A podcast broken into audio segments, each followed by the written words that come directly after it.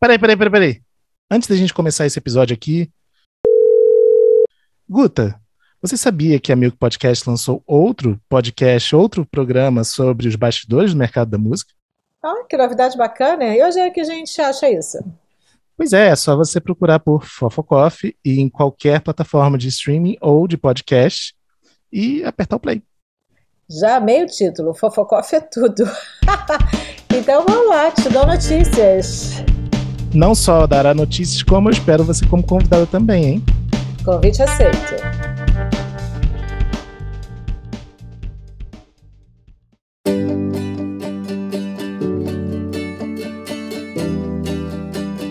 Olá, bem-vindos, bem-vindas a mais um episódio do FF, o podcast de música e bastidores do mercado. Eu sou Adriana Couto, sou jornalista, você pode me chamar de Didi, estamos juntos aqui. E o programa de hoje é, é um programa que vai discutir, que vai refletir sobre a presença do artista negro no mercado fonográfico e também vai ampliar, a partir dos nossos convidados, desafios e propostas para que esse mercado seja realmente antirracista, para que esse mercado abrace a potencialidade da cultura negra, para que a gente possa entender como é que isso funciona.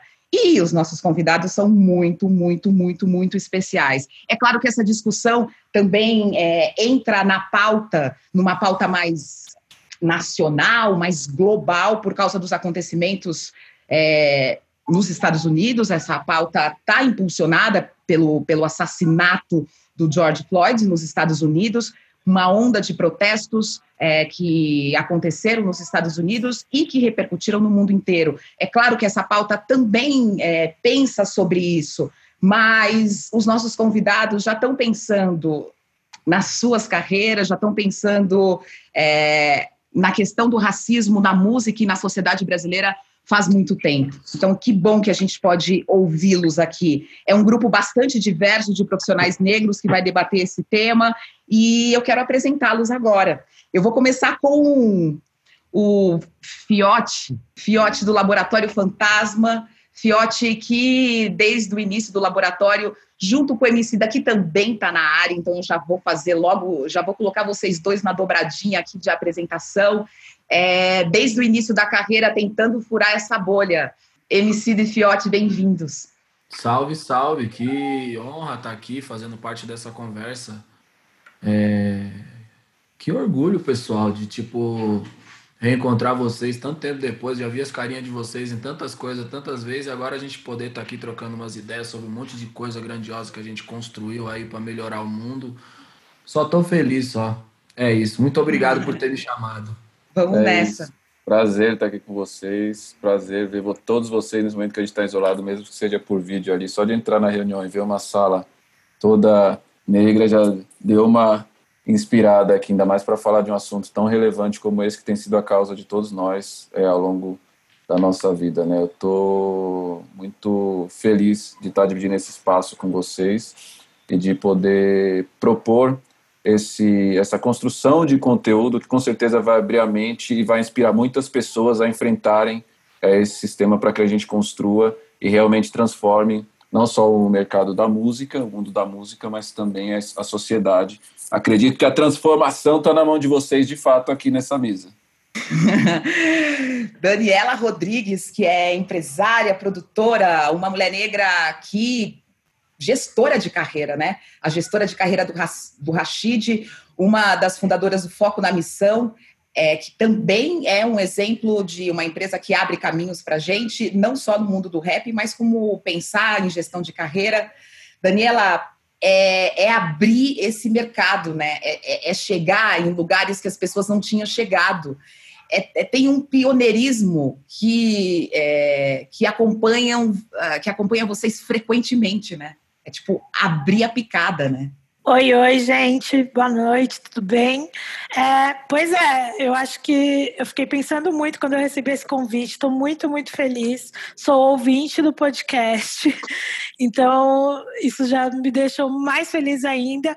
Mas muito importante estar aqui para falar desse tema, porque é muito isso. Quando eu recebi o convite, a única coisa que ficou martelando na minha cabeça foi justamente isso. É muito louco você ser, sei lá, uma mulher preta vindo da periferia, fazendo gestão de carreira de um artista, pisando nas gravadoras, pisando nas rádios, nas TVs, e você olhar em volta e você às vezes nem se, você fazer tanto e não se sentir parte mesmo assim, por causa que o ambiente não, não te passa isso. Então, acho importante a gente conversar sobre isso. Espero que os ouvintes depois pensem um pouquinho sobre isso para plantar a semente onde eles estão ali. A gente tem a Letícia Nunes também aqui com a gente. Letícia, que prazer. Você que pode trazer essa experiência para a gente das gravadoras, né? E uma presença de uma mulher negra dentro das gravadoras. Você está há tempo, já passou por mais de uma, já passou por mais de uma função e de entender como o mercado fonográfico, como as gravadoras acabam reproduzindo é, as opressões do, da, da, sociedade racista, essa, essa representação dos nossos problemas dentro do mercado fonográfico é muito evidente, né? Obrigada, Didi. Obrigada a todo mundo. Realmente, assim, a gente tem que conviver. Acredito que todos aqui já tenham convivido com, com o fato de ser o único negro, um dos poucos nos espaços em que frequentam. E sempre é muito importante que a gente ocupe esses espaços, né? Eu já passei por duas gravadoras em funções diferentes, trabalho nesse ramo há um pouco mais de dois anos e gosto demais do mundo do entretenimento. A gente tem muito mais a oferecer e esse espaço precisa ser galgado para gente também. Muito bem. Eu não sou artista, bom. né? Mas vocês entenderam. É claro, é claro. Você não quer falar da sua que, que funções que você ocupa nas gravadoras hoje, Letícia? Hoje eu faço parte da equipe de ER e operações digitais da Sony, Sony Music. Estou lá um pouco menos de um ano e é uma está sendo uma experiência incrível assim. Eu era estagiária em outra gravadora, na Som Livre, também foi incrível trabalhar lá. E aí mudei para a Sony. Muito bem. E aí, aí, você brinca, né, Letícia? Ah, não, vocês entenderam que eu não sou artista, né? Mas é, o que as pessoas também precisam entender é que nesse mercado a gente precisa de muitos atores, né, para fechar esse ciclo. E como é Exatamente. importante que a gente tenha profissionais negros e pessoas comprometidas com, anti, é, com antirracismo dentro de toda a cadeia, de toda a estrutura, porque senão não faz sentido. Senão a gente Quando não eu avança. falo a gente, é exatamente isso. Eu tenho que ver as pessoas têm que se ver nos lugares, se enxergar ali. Então eu sempre vou falar como nós, mesmo não trabalhando com arte, quer dizer, trabalho com arte, mas não fazendo arte. Eu sempre vou falar como nós. que bom. A arte da planilha nós. é uma baita de uma arte, viu? Do sistema também. Oh, com certeza. e pior que eu adoro. Deus abençoe quem gosta de Excel. Eu também, eu rezo todo dia. Rezo pro meu não filho. Tem um dia que eu não peço a Deus para colocar um stories no Excel para vocês terem algum divertimento ali dentro. Bruno Constante, Bruno Constante, que bom que você está aqui com a gente, jornalista, uma pessoa que também agora é, a, a, ela pensa conteúdo, né, Bruno? Eu acho que a sua carreira você foi começou ali como jornalista, mas está pensando conteúdo agora de uma maneira um pouco mais mais ampla, né? Pensar esse conteúdo, pensar nos artistas, pensar em como construir. É, Bruno passou já pela MTV, é, tem passagens também com Zila. É, Bruno, você acha que a gente avançou? Uma perguntinha de ficar com gosto do que, do, que vai, do que vai ter pela frente. Você que está acompanhando há tanto tempo. Estamos avançando? É, obrigado pelo convite. E aí, Didi, valeu, Fiote, Guta, Fabião. Estou é, muito feliz de participar dessa mesa aqui. Só profissional incrível, é, negros, e de alguma maneira eu já conheço o rostinho de cada um. É, avançamos, porém pouco. É, eu comecei há 15 anos e 16 anos, agora em 2020, e passei por, por TV, passei por rádio, é, site, e, e hoje eu estou na segunda distribuidora digital, que é a Believe. E, enfim, pra, em cada lugar que eu passei, tem alguma história que, que parece ser tirada de, de um roteiro, de, um, de algum filme, mas que realmente aconteceu, que é surreal.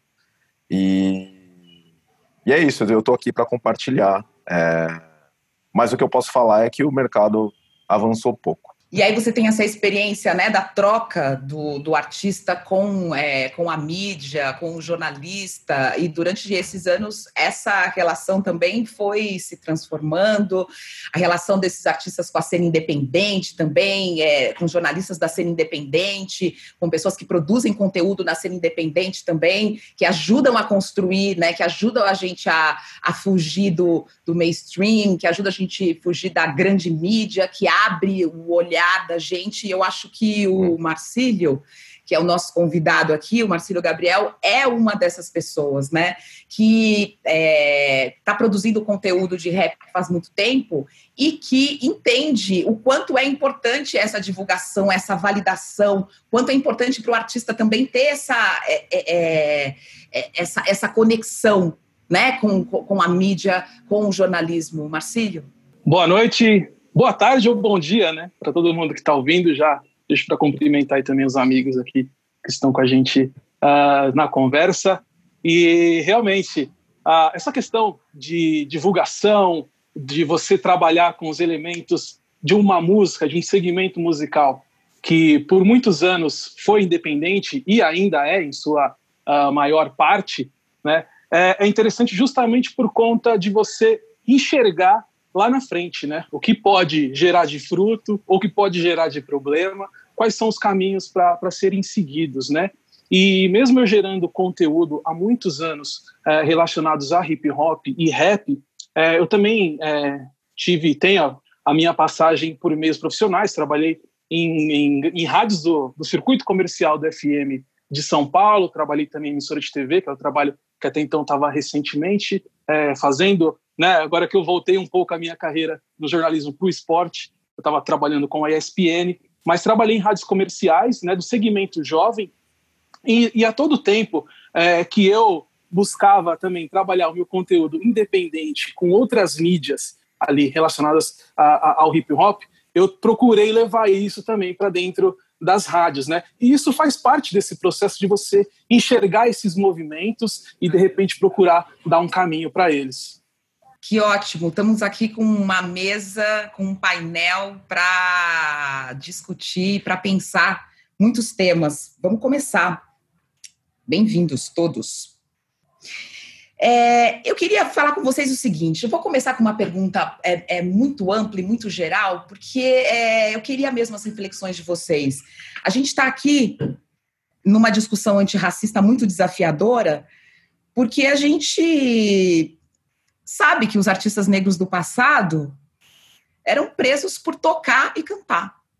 Tem essa, né? A gente parte disso. E que de hoje ainda muitos artistas são presos por produzirem a sua música. Então, é, é um desafio muito grande dentro dessa sociedade racista brasileira, né? A gente tem que é, partir daí. É, Será que a gente consegue mudar o mercado só depois que a gente mudar a sociedade? Será que dá para mudar o mercado mesmo? É uma ótima pergunta, Didi. Eu acredito muito, muito que sim. Eu acredito que a arte ela consegue encontrar um ponto de encontro é, entre o que as, entre o que o ser humano tem de melhor. Só que para ele conseguir acessar o que esse o melhor dele, ele precisa se desprender de alguns padrões e largar alguns privilégios. Então, eu acredito muito que a, é, a luta antirracista, na verdade, no momento que a gente se encontra, ela depende muito de ser conjunta, mas ao mesmo tempo de ter um entendimento de que é muito importante refletir para uma sociedade que foi construída valorizando unicamente uma lógica, que é a lógica das pessoas brancas, excluindo todas as outras, que são as pessoas não brancas. Partindo desse princípio, eu até faço uma alusão até ao meu, meu próprio trabalho é, como empresário, que quando esse moço que está aqui me chamou para fazer isso, eu falei para ele, eu falei, você está maluco, você não tem noção dessa responsabilidade, eu não vou aceitar isso não. Ele falou para mim, cara, você vendia hambúrguer no McDonald's, a gente vai vender CD, você vai conseguir, com essas palavras. E aí eu falei, bom, ou eu sou maluco ou ele é muito maluco. E aí depois eu fui começando a compreender o papel político, é, o papel político que existia é, nessa oportunidade é, que ele me deu quando eu comecei a enfrentar é, os desafios da indústria mesmo, quando a carreira do Emicida começa a crescer, eu passo a sair da quebrada, mesmo vivendo nela, sair para frequentar, porque no máximo eu vim até Santana, entendeu? Eu sempre sonhei morar em Santana e hoje eu moro. Isso para mim é a maior vitória da minha vida já. E só porque aqui tinha asfalto, esse era o máximo que o meu sonho atingia, né?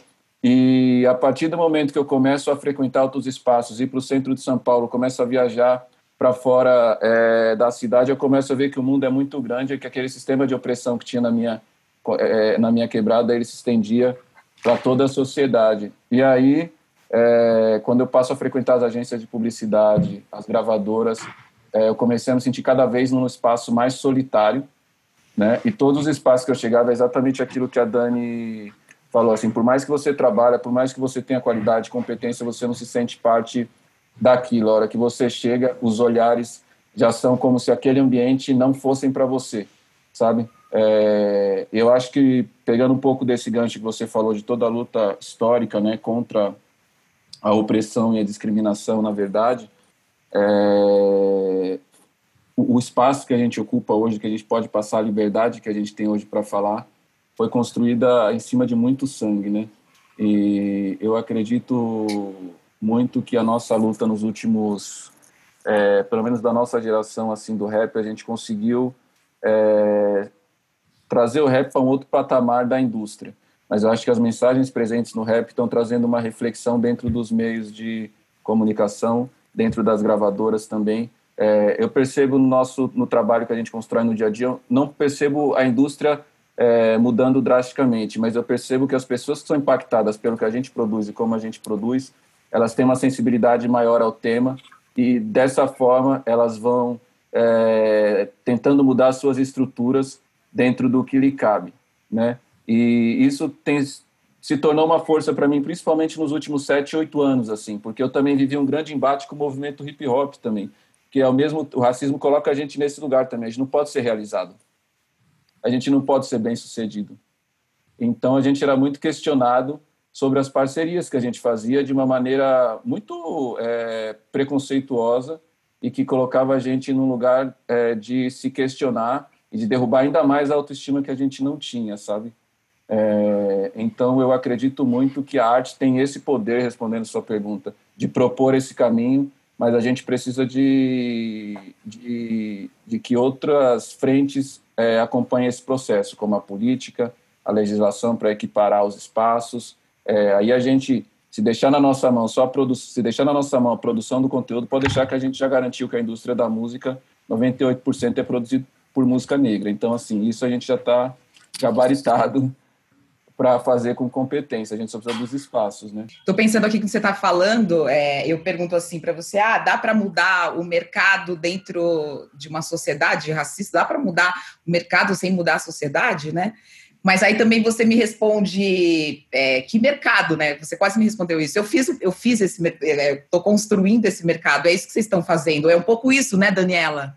É, não é, não é só furar, não é só entrar, é construir uma coisa nova a partir de outras bases, né? Sim, exatamente. Foi uma eu tive um estalo, uma época assim, eu comecei a frequentar as conferências, as convenções de música, comecei a fazer reuniões, e aí chegou uma hora que eu fiz as contas, eu falei, gente, é só a gente que chegou aqui, tipo, por acaso, que escolheu isso e caiu aqui. Quando você vai ver tudo, a, a maioria das pessoas da indústria já estavam ligadas a isso de alguma forma, através de algum familiar, através de alguma coisa ali que colocou as pessoas nesse caminho. A gente não, a gente acordou um dia e falou: Nossa, quero trabalhar com música, vou trabalhar com música. E eu estava agora há pouco conversando com o Leandro sobre outros assuntos e eu falei para ele: É engraçado porque tudo que a gente sabe a gente aprendeu na hora que a gente tropeçou nas coisas. A gente pegou tudo que a gente sabe do mercado, hoje a gente está aí. Eu tenho a Foco na Missão, que é uma empresa de rap que é respeitada dentro do mercado, tem a Laboratório Fantasma, que é um hub gigante de cultura dentro do mercado, mas a primeira vez que eu fiz o show no Sesc, quando eles me entregaram a lista de documentos, estava lá, liberação do ECAD, eu nunca tinha ouvido falar nessa palavra. Então, assim, aí você pega e tropeça, tropeça no nome ECAD e fala, tá, o que, que é isso? Você tem que liberar as músicas. Tá, mas que música? Aí você descobre que você tem dois discos na rua, mas eles não tinham nem SRC. Tipo, o que, que era SRC? Tipo, tudo que a gente foi fazendo no mercado, a gente foi tropeçando e ia fazendo, entendeu? Então, tudo que a gente construiu e tudo que a gente construiu foi porque a gente foi buscando, porque a gente tropeçou, aí foi pesquisar e descobriu para fazer. E o mercado é muito, muito fechado. É uma coisa que sempre me revolta até hoje. Tem muita coisa que você. que é muito simples, que alguém poderia ir lá e fazer um blog de 10, um texto num blog de 10 linhas, que é salvar a vida de todo mundo que está começando música na música hoje, e ninguém fala. Se você não. Você pergunta, você pesquisa e você não acha informação. Então, assim, eu acho que é, precisa não sei muito bem a palavra, precisa espalhar melhor isso, precisa formar melhor essas pessoas. Eu acho que a Lab faz muito bem esse papel quando faz esses, o movimento Ubuntu, que a gente pegou e fez um bate-papo sobre esse assunto.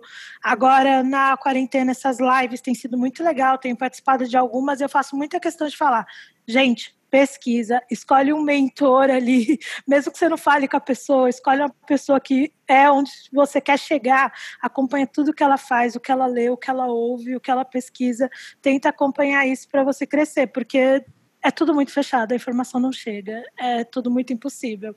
E a gente foi desmembrando, des descobrindo tudo passo a passo quando tropeçava nas coisas. Pois é. Dani, falando e... de TRC, eu só lembrei que uma vez a gente teve que explicar o que é um toca-disco, Dani, só para complementar para o contratante. ele falou: toca-disco não vem hoje, não. Toca-disco era uma pessoa. É da, é dar risada, né? É dar risada, mas é assim: é, é você se depara com um mercado que é, nem te conhece direito, não, te, não conhece as necessidades que você tem, né? Isso é muito. Uh, é, sendo, sendo uma pessoa positiva, é muito desafiador. É, é a melhor das palavras essa. É, tudo é isso, né? Muito desafiador. Emicida, é, a gente está aí nesse papo de, de pensar no passado e, e, e, e vir para o presente, ficar é, brincando com, com essas conexões importantes para a gente é, fazer esse contexto.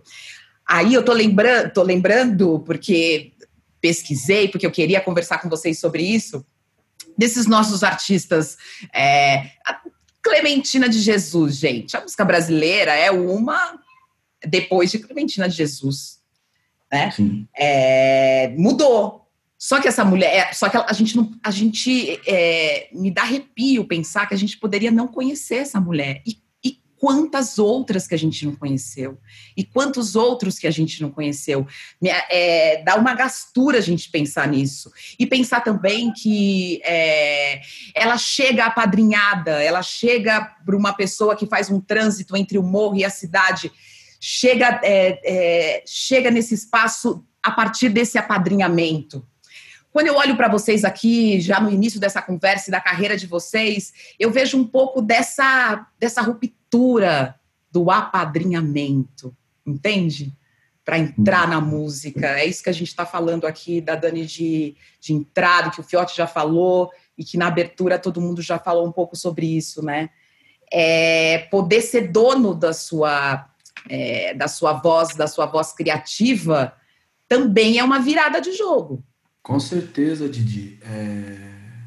Pegando um, um pouco do, do, gancho da fala da Dani, do Fiote, também acho que tem um aspecto para usar a melhor das palavras, como você usou, desafiador. A gente pode olhar por uma perspectiva otimista e entender que esse nosso não conhecimento a respeito de como o mercado funcionava também possibilitou que a gente se entrelaçasse, se espalhasse por dentro desse mercado, levando um grupo de valores que também não eram os valores desse mercado, entendeu? E eu acho que por isso a gente consegue construir o que a gente construiu com tanta propriedade e, e com tanta solidez, porque a gente também não é um representante de velhas estruturas viciadas, a gente vem de um outro lugar, de um mundo que está em constante é, evolução, fervilhando sempre. Então a, a, periferia, mano, ela é muito pulsante, entendeu? É, é por isso que a moda ela tá sempre observando tudo que está acontecendo nas quebradas do mundo. Sacou? Por isso que os caras estão sempre tentando puxar para a passarela o que acontece nas quebradas do mundo, porque a criatividade do, da pessoa que não tem condições financeiras, ela é uma característica para se sobreviver, ela não é uma parada vaidosa, entendeu? A pessoa ela não monta um quadro para pintar um quadro, não, mano, ela precisa colocar um prato de comida na frente de seis crianças, entendeu? De que maneira ela vai fazer isso? Vai ser sandalinha de crochê, ela vai ficar duas horas ali na, no, no, na cadeirinha do jogo do bicho, tá ligado? Ela vai inteirando ali, mano, de alguma maneira ela vai criar uma forma de fazer a vida acontecer ao redor dela, sabe? Eu acho que a gente é fruto disso, e por ser fruto disso, a gente acaba funcionando que nem água, entendeu? No meio das pedras, a gente vai encontrando uma brecha e foi, sacou? Falando desse, dessa coisa específica que você falou do, dos artistas pretos que tiveram que passar por um processo de apadrinhamento, eu acho bacana a gente pensar que o Brasil tem uma história tão canalha, mas tão canalha, que no princípio da, da composição registrada na história do nosso país, pessoas pretas simplesmente não podiam registrar uma música sacou? Então elas precisavam submeter sua composição a uma pessoa de pele clara. E aí essa pessoa podia registrar uma canção no nome daquela pessoa. Isso não é nenhuma especificidade da realidade brasileira. A realidade dos Estados Unidos tem uma coisa muito semelhante, né? Um pouquinho melhor no sentido de lá fora as associações pagavam valores diferentes pelas composições de artistas negros e artistas brancos. Então, os artistas negros encontraram um subterfúgio muito interessante. E aqui eu falo sobre essa criatividade. Como os brancos iam pagar menos para eles, eles encontraram uma parada que era o seguinte: quando eles terminavam uma composição e ia registrar, eles iam bem cedinho e eles passavam em várias associações e vendiam a mesma música para várias associações. Então eles conseguiam pegar o dinheiro de volta no final do dia, sacou? Isso é uma forma de, de burlar o sistema. E de um lugar onde a genialidade é tão pulsante que aquelas pessoas fazem a música simplesmente sair. É, é muito interessante a gente olhar para isso e pensar que é, não só a nossa voz precisava passar por um filtro, como todo esse grupo de valores que o Fiote representa, que o Marcílio representa, que a Letícia, que a Letícia representa, que a Dani representa, que o Bruno representa, você, eu, todo esse grupo de valores também passava por esse filtro, entende? Então é muito mais difícil você levantar sua voz contra o racismo quando dali também vem o seu sustento e você sabe que você é entendido como uma peça que pode ser substituída, sabe? Existem umas pessoas mais. É, que tratam essa questão de uma forma um pouco mais superficial e elas tendem a falar que, por exemplo, os artistas do Brasil de uma determinada época, sobretudo os artistas pretos, eram menos combativos. Mas a verdade é que para um cara como Simonal cantar Martin Luther King era como se o MC da cantasse Boa Esperança no intervalo do Fantástico. Sacou? É essa que é a magnitude e a grandeza desses caras. Então, eu, sei lá, acho que a gente vai aprendendo também com os erros e os acertos, né? A gente vai vendo, tipo, muita coisa que aconteceu. O Ice Blue com uma marca de, de roupa, do jeans ali. As coisas que a gente viu dos Estados Unidos também. O lance do do Jay-Z, as coisas que o Puff Daddy faz. Acho que é muito interessante falar também que uma pessoa que me inspirou muito foi o Marcus Garvey, mano, o grande Marcus Garvey, entendeu? Ele falava muito sobre a gente deter os meios de produção, saca? Ele tinha uma visão é, com a Black Star, que era muito interessante. O cara chegou a fundar uma frota de navio no começo do século passado, onde levava as pessoas direto para África. Isso é uma coisa que, por exemplo, minha mãe faria, tá ligado? Minha mãe faria isso. Minha mãe dizia: Eu não vou deixar meus filhos do lado desse monte de desgraçado aqui, eu vou levar eles de volta para África. Se a minha mãe tivesse poder, ela teria feito. Sacou? É... Mas é, esse filtro barrou todos os nossos valores entende? E à medida que a gente vai encontrando novas referências, a gente também vai se construindo e pensando, mano, a gente não precisa passar por esse determinado lugar. Até porque aquele determinado lugar, se a gente fala de 15 anos atrás, o mercado formal da música, nem compreendia a gente como música de fato. Entendeu? Principalmente isso que a gente faz, tipo, é, que era tido. Lembra disso aí, Marcílio? Era, nós era o rap alternativo. Sim. Por muito tempo foi assim, né?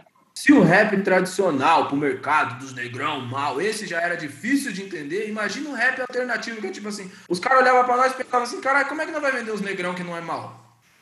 É, tinha essa história, vender, né? Tem muito uma questão de não ver a, a música como uma expressão cultural também, então é olhado só pela ótica comercial. Então, a hora que você passa pela ótica comercial, que normalmente é a ótica do, das pessoas brancas, você passa a ver a música somente como um produto.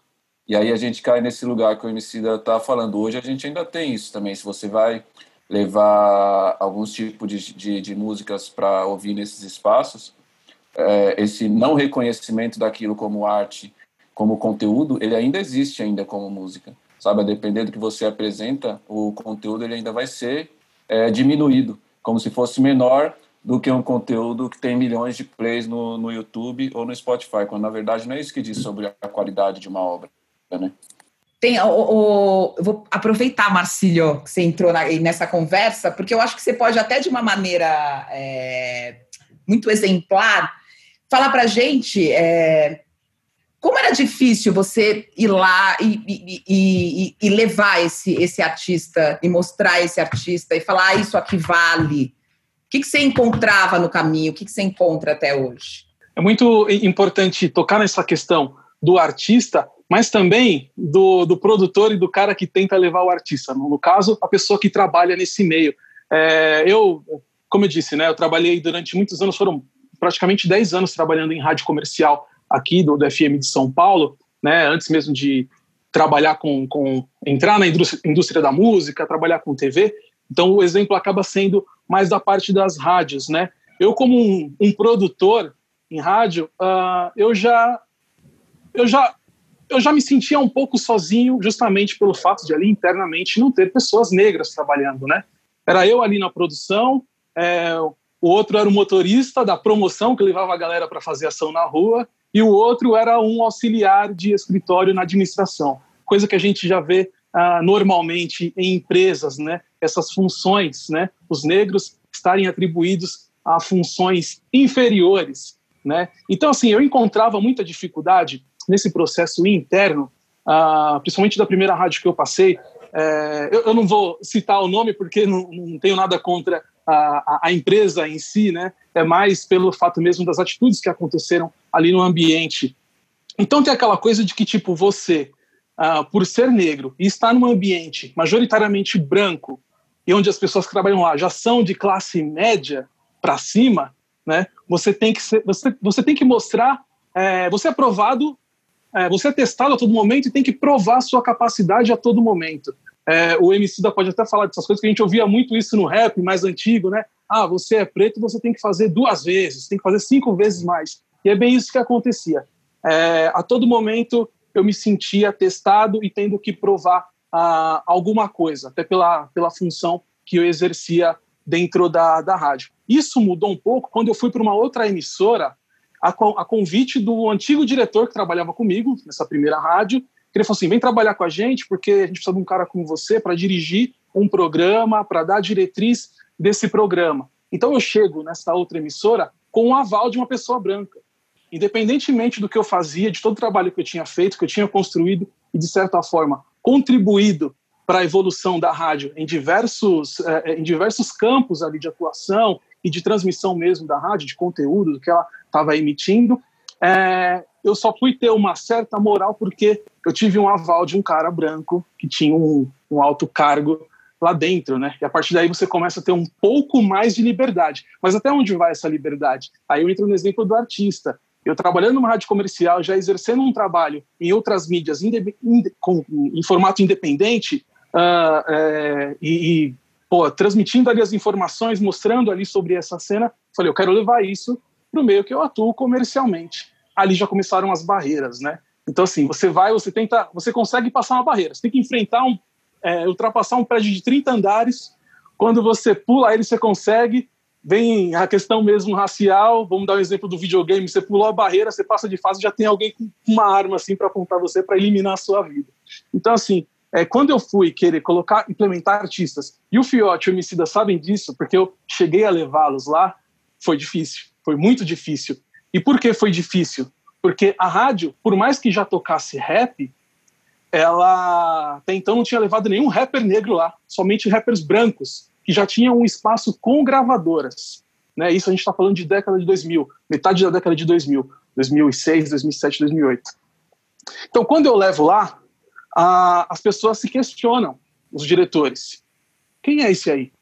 Eu falo, quem é esse aí? O que? Eu, isso foi na véspera, foi às vésperas, o, o MC de vocês podem confirmar que vocês iriam se apresentar no Rock in Rio. Então, assim, estava muito em alta o nome Emicida. Né? Para 2011. É, 2011. Vocês tinham acabado de lançar. Mas é bom você falar isso que um é barulho, É, a gente do outro lado sabia assim, o MC Davi treinando. A gente tem que levar o disco é pro Marcílio, o Marcílio que vai fazer tocar na Não, exatamente. Então, então tinha essa coisa, né, né Fiote, é, da gente, de vocês já estarem, usando o exemplo claro de vocês, vocês, já, pô, vocês iriam se apresentar num evento que a própria rádio estava divulgando e ia levar a equipe para fazer ação lá, mas não sabia quem era o artista. Não que não sabia, não dava importância devida para o artista. E vocês estavam dentro de uma de um ali de um de um grupo de artistas é, de, denominados como principais mesmo, assim, né? Como, como as principais atrações ali naquele momento do evento, talvez o maior do Brasil.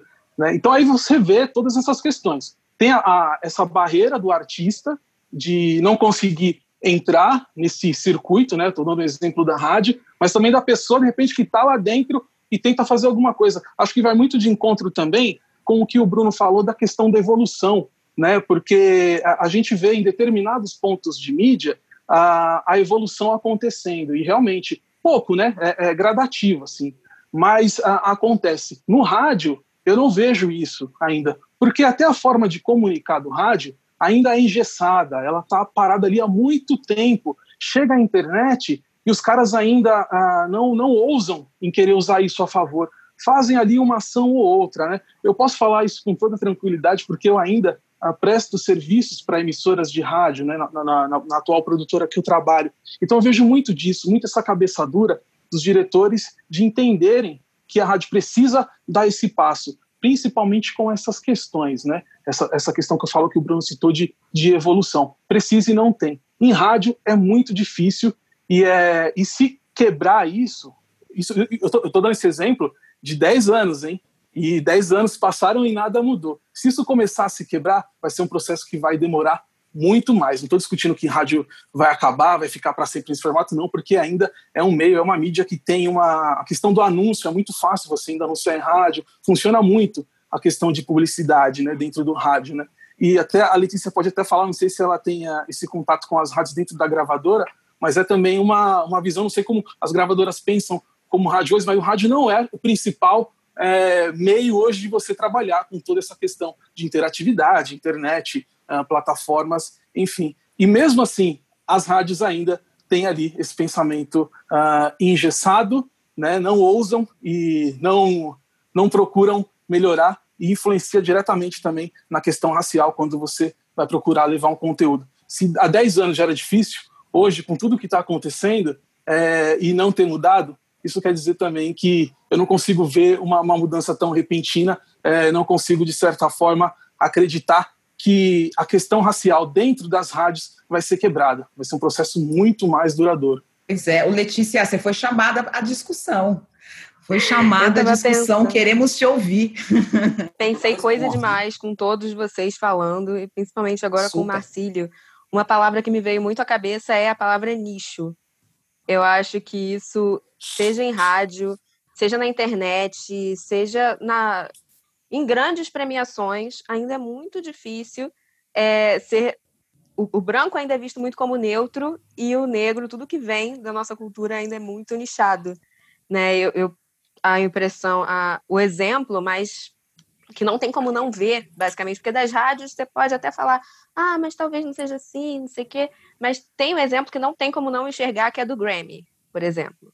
São 61 anos de premiação para 10 artistas negros serem premiados nesse tempo todo. Assim, em 2020 foi fez 61 anos. 10 artistas negros, o Stevie Wonder foi premiado três vezes, ok, mas todos os outros foi um de cada, né?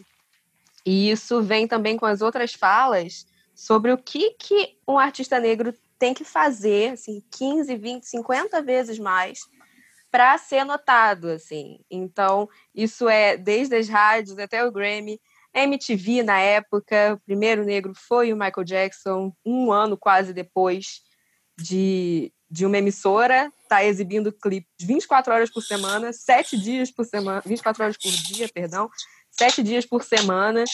E isso foi em 83, mas parece que as coisas não mudaram tanto até agora, sabe? A gente percebe que ainda tem essa dificuldade para entrar, essa deslegitimação da cultura negra enquanto, enquanto arte, sabe, como algo que não é tão lapidado, algo que não é tão não é tão, como eu posso dizer, sofisticado e que não tem espaço nesses lugares, né? E dentro de gravadora, eu comecei a notar muito isso quando foram chegando os selos, né? Chegando ou saindo, né?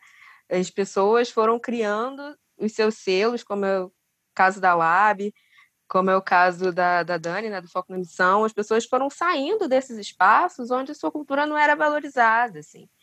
E é muito justo. Me dava até um negócio no coração. Eu falei, gente, tô numa grava, tô numa major, sempre estive em majors, e, e o que eu queria ver não era necessariamente o que eu estava vendo, né? Os artistas que eu queria ver ali, eles estavam trilhando seus próprios caminhos. E aos poucos eu fui entendendo por quê, né? Ah, é, né? Porque precisa de voz, de espaço. Eu tô também pensando aqui junto com vocês, eu, eu sou jornalista há 20 anos, né? Trabalho com educação e com, e com, é, com cultura. E como é difícil a gente debater numa reunião de pauta, né?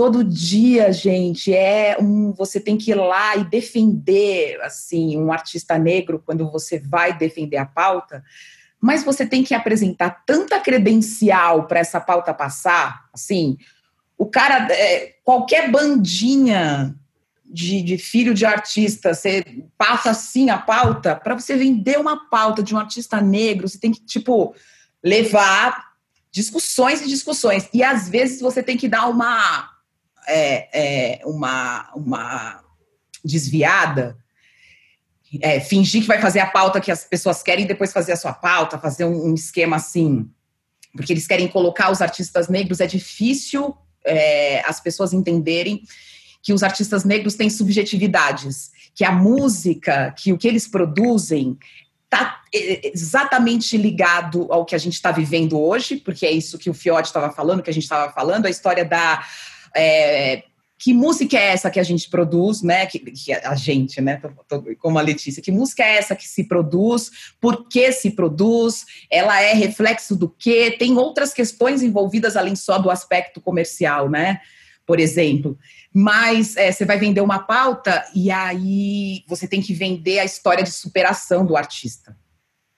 Você não consegue vender, tipo, o cara falando do disco dele o cara falando do disco dele, como ele construiu. É claro, a história dele vai vir, porque tá, tá intrínseco, mas aí vira uma história de superação. Não é música, não é arte, não é. É história de superação. Isso é muito difícil. Aí, Bruno, você que já frequentou várias redações e que está pensando também sobre isso, conteúdo, tá faltando a gente ter é, muito mais gente negra é, dentro da, das equipes e, e nos lugares de decisão, né? Porque essa questão da comunicação e da mídia é, é importante para o artista divulgar, para as pessoas conhecerem, para a gente discutir a música, a arte. É, cansa um pouco, é, é legal a gente ir lá, cansa um pouco, mas precisa de mais gente, né, Bruno? Essa que eu fico com a impressão, fico com essa impressão. É, precisa ter. Eu, como fico no lado, digamos, corporativo, é, praticamente não existe. É, sou eu e mais alguns. Não tô, tô tem a Letícia que está aqui conosco, mas a, Dan, a Dani está na parte artística e o, o Fiote também. Mas é, descontar nos dedos quantos, é, quantos gerentes, quantos diretores, quantos quantos produtores negros existem no mercado hoje. Então, a palavra que o, a Letícia e o. Enfim, todo mundo falou que provação é, existe desde o meu primeiro emprego, de, de fazer um, um planejamento, de, de demonstrar entendimento, de, de disputar vagas que claramente eu, eu tinha um currículo melhor mas eu tive que sofrer para passar em, em, em, em, seletivas. Então, hoje em 2020, é, foi o que eu falei no começo, a gente caminha, caminha muito devagar, é, mas enfim, caminhamos. É, temos um exemplo do, do, do, da Lab Fantasma, que desde o começo que eu pude ver é, comecinho eles, eles imprimindo é, é, o CD, colocando é, o sticker, né, colocando é, steel, stencil no, nas capas, e aonde eles chegaram, É, em, dois, em 2000, 2000 e quanto que foi o primeiro lançamento do dois, 2010, 2008, é. 2008, single da Triunfo. É, Triunfo. E, e, e, Triunfo eu tava na MTV e como eu entrei na MTV em 2005, eu pude ver, estamos falando de rap, na época tinha Missouri Sana, tinha Parte 1, desses que, que tinham ainda representatividade nesse, é, em TV. Em 2006 eu lembro que do nada é, começou a vir, não vou, enfim, um personagem que era um animal que fazia rap, que, que, que era um cachorro em, em desenho animado vamos dizer assim. E do nada começou a pintar muito esse, esse personagem. E, e nessa época já existiam muitos artistas ótimos de rap. E eu ia, ia para reunião e falava, gente, tem tal artista. Ah, mas não é de gravadora. Para que que vai colocar? Não tem gravadora? Como é que vai aparecer no GC? Era isso que falava. Então, de, depois de dois anos, aí veio Emicida, Fiote, e, e abriu a porteira, né? Mas olha só que, que a gente precisou passar para ouvir, para sentir, né? Que o, que, que o rap já estava fervilhando, o rap já estava estourando. Né? Não e precisava as desculpas são as mais absurdas, né, Bruno? É, enfim, esse... Esse argumento racista do GC foi assim, esse eu nunca tinha imaginado. O que, que a Nossa, gente vai pôr no GC? Na época, Fiote, era isso, não, né? Nome do artista, nome da música, nome do, do diretor, nome da gravadora. Então, era um tipo de desculpa completamente racista, mas era o que, que vai colocar no GC. E sabe o que, que vinha ah. na nossa cabeça? E vem ah. até hoje na vinda do Leandro. É tipo, mano, se não tiver laboratório fantasma ali, nós não vai fazer. É... Liga que já teve.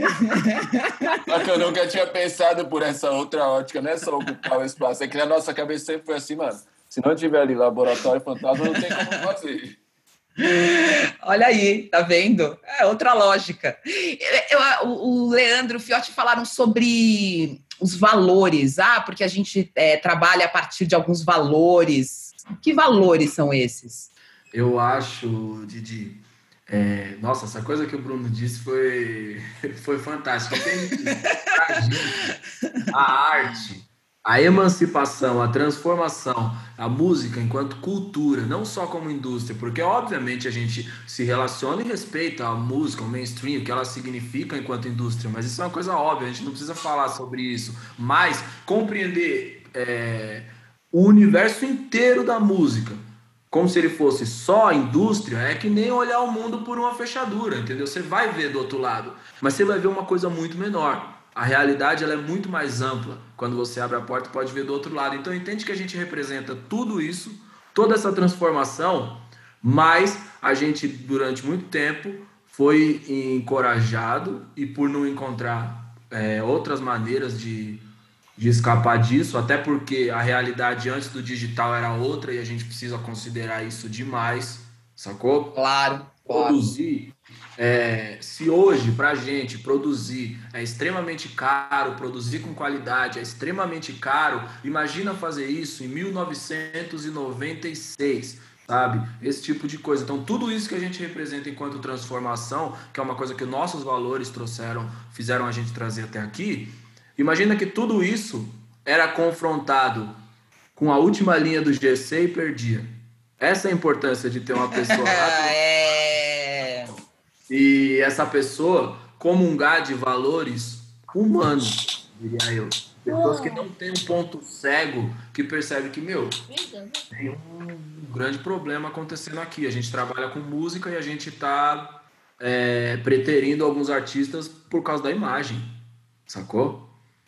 É, é isso mesmo, exatamente. Por isso que é importante a gente discutir muito essa importância da representação e da ocupação de espaços, não só os espaços é, midiáticos, né? não só ter os artistas na frente do palco, né? porque tem muitas, a gente tem muitos players hoje, principalmente depois que aconteceu esse movimento na semana passada, refletindo o seguinte, ah, mas eu não sou racista porque eu tenho muitos artistas negros no meu casting.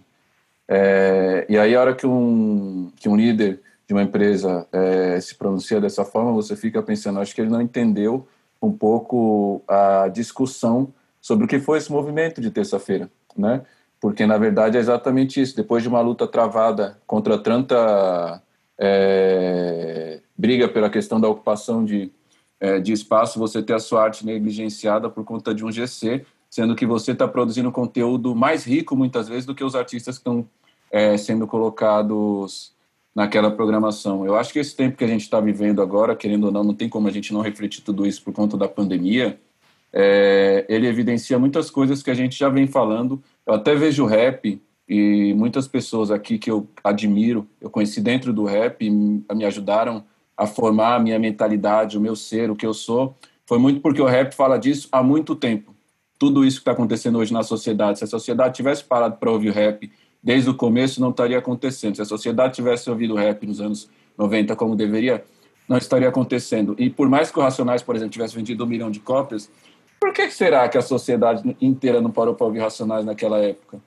Né? Será que uh, os espaços da indústria fonográfica tinham pessoas que compreendiam a arte do Racionais é, da forma que hoje a gente tem outros espaços alternativos para preencher com essa arte? Que tamanho será que seria o Racionais se tivesse tido a mesma oportunidade que tem, por exemplo, a Anitta hoje? Né?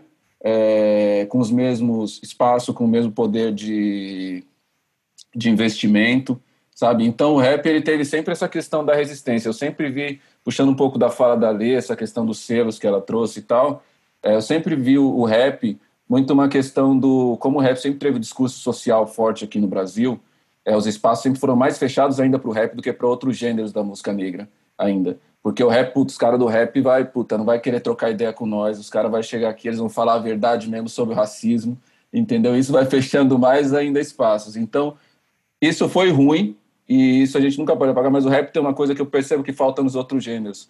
Porque, por exemplo, o Marcílio é um cara que foi, é, se identificou com o rap muito cedo. Ele produzia conteúdos fora da rádio que ele trabalhava, por coisas que ele gostava, que ele falava, mano, as pessoas precisam ouvir isso aqui. Eu percebo que em outros gêneros da música negra, tipo o samba, o pagode, o reggae, é, como durante um tempo eles tiveram uma visibilidade dentro das estruturas de gravadora, porque o gênero foi comercialmente é, aceito pelo mercado, é, esse desenvolvimento de profissionais ele ficou um pouco mais, é, não sei se foi um, as pessoas acomodaram um pouco mais, mas é, de certa forma ficaram reféns daquele espaço que era dado, sabe? No rap, tipo assim, se não tivesse a gravadora, a gente está fazendo do mesmo jeito desde sempre, sacou? Então, quando a gente passa a, a dialogar com gravadora, é tipo muito de uma ótica assim, cara, com todo respeito, se for para somar, a gente soma, mas se não precisar, nesse cenário que a gente está agora, a gente já não precisa mais. É, porque o rap construiu um, um, um caminho que ele existiu é, muito antes de existir as gravadoras para o mercado, porque a gente já passava fome, já estava na miséria e já tinha que dar um jeito de colocar nossa música para rodar para as pessoas ouvirem. Então, a hora que as gravadoras passaram a perceber que o rap comercialmente era uma forma viável, eu digo pelo menos isso no Brasil, é, a forma de fazer esse tipo de negociação precisa ser outra, porque na verdade a gente aprendeu os meios, sacou? A gente formou redatores, cara, tanto de redator que tem em todos esses portais que a gente viu, que veio de dentro do rap, que tinha blogzinho pequeno de rap, porque sabe falar de cultura negra, pessoas em rádio. É, e eu percebo que para os outros gêneros, por exemplo, para o samba, como eu e o Leandro temos muita amizade com gente do samba, eu fico assim, é, uma vez eu participei de um edital de samba e ficava tipo, cara, mas quem escreve sobre samba? Precisa ter preto escrevendo sobre samba. Porque se não tiver preto escrevendo sobre samba, mesmo que sejam pequenos blogs, para dar atenção para os pequenos artistas, para ser essa primeira porta de visibilidade, é, o racismo vai se perpetuar e os artistas não vão conseguir difundir a sua arte, sabe? É, uma coisa que eu acho importante falar também é que as gravadoras, por mais que hoje tenha espaço para o rap, para música negra, que tem artista de funk entrando em gravador, etc., eles só veem quando as coisas já aconteceram. É tipo, eles não percebem, eles não, não ficam olhando o mercado como eles olham para outros mercados. Você pode ver que vai ter artista de MPB, de pop, que não tem número nenhum, que ainda não existe, que está no, no comecinho da carreira, que às vezes já é assinado, que já tem um monte de gravadora disputando para assinar com ela, enquanto para o rap a gente só é visto na hora que você já aconteceu, que o MC já era grande quando o Fiote, o Fiote foi chamado para conversar com as gravadoras porque as coisas já estavam andando. O Rashid sentou na, na mesa de gravadoras para conversar quando a bilhete já tinha 20 milhões. E assim, 20 milhões são números muito altos até para o mercado de mainstream. Então, assim, as gravadoras é, é o racismo bem lá na raiz. É bem a coisa que todo mundo vai falar, não, mas não tem a ver com racismo. Tem, porque vocês não querem olhar para a música que é feita na periferia por pessoas pretas. Pronto, e tá tudo bem, a gente já sabe, não é segredo. Mas assim, é, eles demoram até a ver o que é feito aqui dentro, porque eles não estão interessados. O mercado, a imprensa, a gravadora e os grandes players não estão interessados. As rádios, então, a gente não precisa nem falar, né? Pois é. Tem essa. É, tem a questão é, muito simples, assim, muito é, até maniqueísta, capitalista, de dizer assim: você produz, é, você produz uma música, um disco para alguém, para um público que pode comprar. Não é essa a lógica da gravadora? E, que, e, e como é que vocês subvertem essa lógica? Como é que você, como é que subverte essa lógica? Eu acho que essa lógica, quando a gente fala da realidade do Brasil, parte de um estereótipo bastante racista, que é o de que as pessoas pretas não consomem, sabe? As pessoas pretas, é você mencionou a falta de subjetividade, né, do, dos artistas pretos no imaginário dessas pessoas. E eu acho que tem muito disso. Eles acreditam que nós somos uma única pessoa, de um único discurso, de um grupo que não consome, sabe? Acho que está muito atrelado a isso. Uma coisa que foi muito significativa, assim, que eu acho que a gente foi muito sagaz em conseguir ler na, quando a gente começou, foi o seguinte. Primeiro que a gente entendeu que o digital não era uma onda, o digital era o novo oceano, onde todo mundo ia navegar dentro de algum tempo. Isso foi a primeira coisa. A segunda coisa foi perceber que as plataformas de compartilhamento de arquivo também ia virar uma realidade. Então, o YouTube estava se transformando numa realidade, é, o MySpace era uma super realidade para a gente, então a gente upava todas as nossas músicas ali e não tinha reflexão nenhuma a respeito de direito autoral ou coisa do tipo nessa época, porque a gente queria compartilhar nossa música somente, entendeu? Essa era a nossa prioridade. E tinha uma outra coisa que eu também acho muito louca, mesmo que a gente não. Isso foi muito mais instinto, instinto de feed camelô, sabe? Do que especialização em music business, que é o seguinte: a gente compreendeu que música é sobre arte, é sobre um estilo de vida, não é necessariamente sobre só vender disco e fazer um concerto. Então, a gente já chega no mercado diversificando com, com uma barraca de merchandising, entendeu? Porque a gente também tinha que capitalizar em cima daquela parada ali para poder fazer tudo aquilo que a gente estava tava produzindo se bancar no final do mês, entende? A gente tinha uma conta muito maluca, né? Eu lembro das da nossas contas assim, lembra, Fiote? A gente tinha que vender 200 CDs por dia. Até hoje as contas são malucas ainda, se for parar para ver.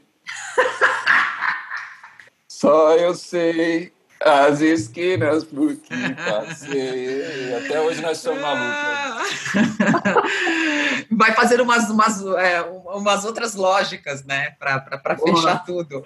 Como diria o Lula. faz parte desse sistema, né? Então também a gente quer realizar sonhos grandes. O Emicida ele é leãozinho, ele sabe disso. Ele sonha grande e realiza grande. E para você sonhar grande, realizar grande no mundo que a gente vive, é, você tem que ter a parte de pensar em produto também. Então, a gente tem que pensar esse equilíbrio porque a gente faz parte desse sistema ainda. Mas eu acredito que dentro do modelo que a gente está, ele pode ser de outra forma, de uma forma mais social, de uma forma mais sustentável. É possível, porque o planeta ele produziu recursos para isso. Então, não faz sentido a gente ter a desigualdade e a falta de oportunidade que a gente tem hoje com toda a tecnologia que a gente desenvolveu Caramba, será possível que essa tecnologia não pode ser usada para acabar com o racismo? Será que o tanto de riqueza que a gente produz de alimentos precisava ter gente passando fome? Ainda hoje? Sacou? Então, eu acho que pode ser de outra forma. Eu vivo, eu tenho tendido a pensar nisso, entendeu?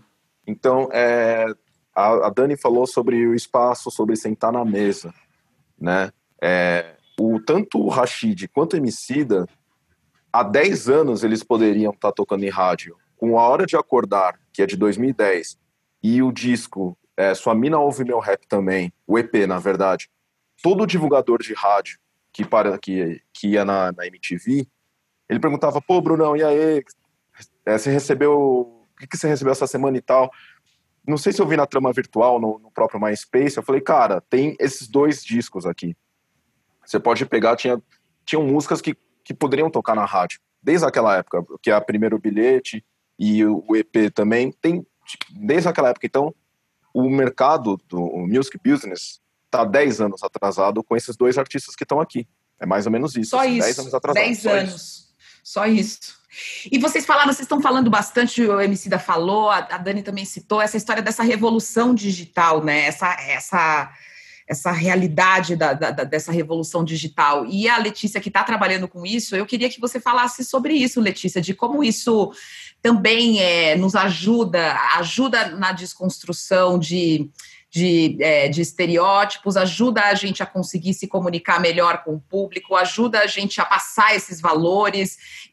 Como a é, que revolução digital é essa, na sua opinião? E como ela pode ser antirracista? Super, Didi. Eu acho que a revolução digital dá uma coisa que a gente não costumava ter, que é acesso, né?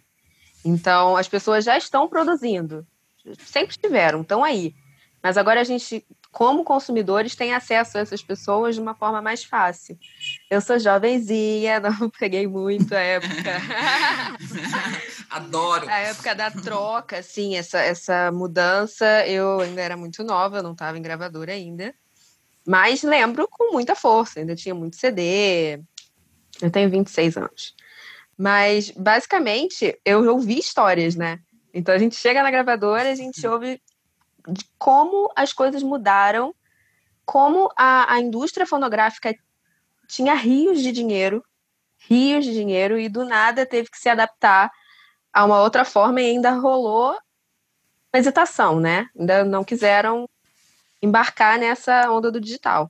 Mas é isso, a principal mudança é que a gente consegue encontrar pessoas, encontrar artistas que normalmente, por por vias mais mainstream, como a TV, como a rádio, a gente não encontraria. E aí a gente consegue fragmentar essas nossas individualidades, né? Encontrar outros tipos de artistas, outros.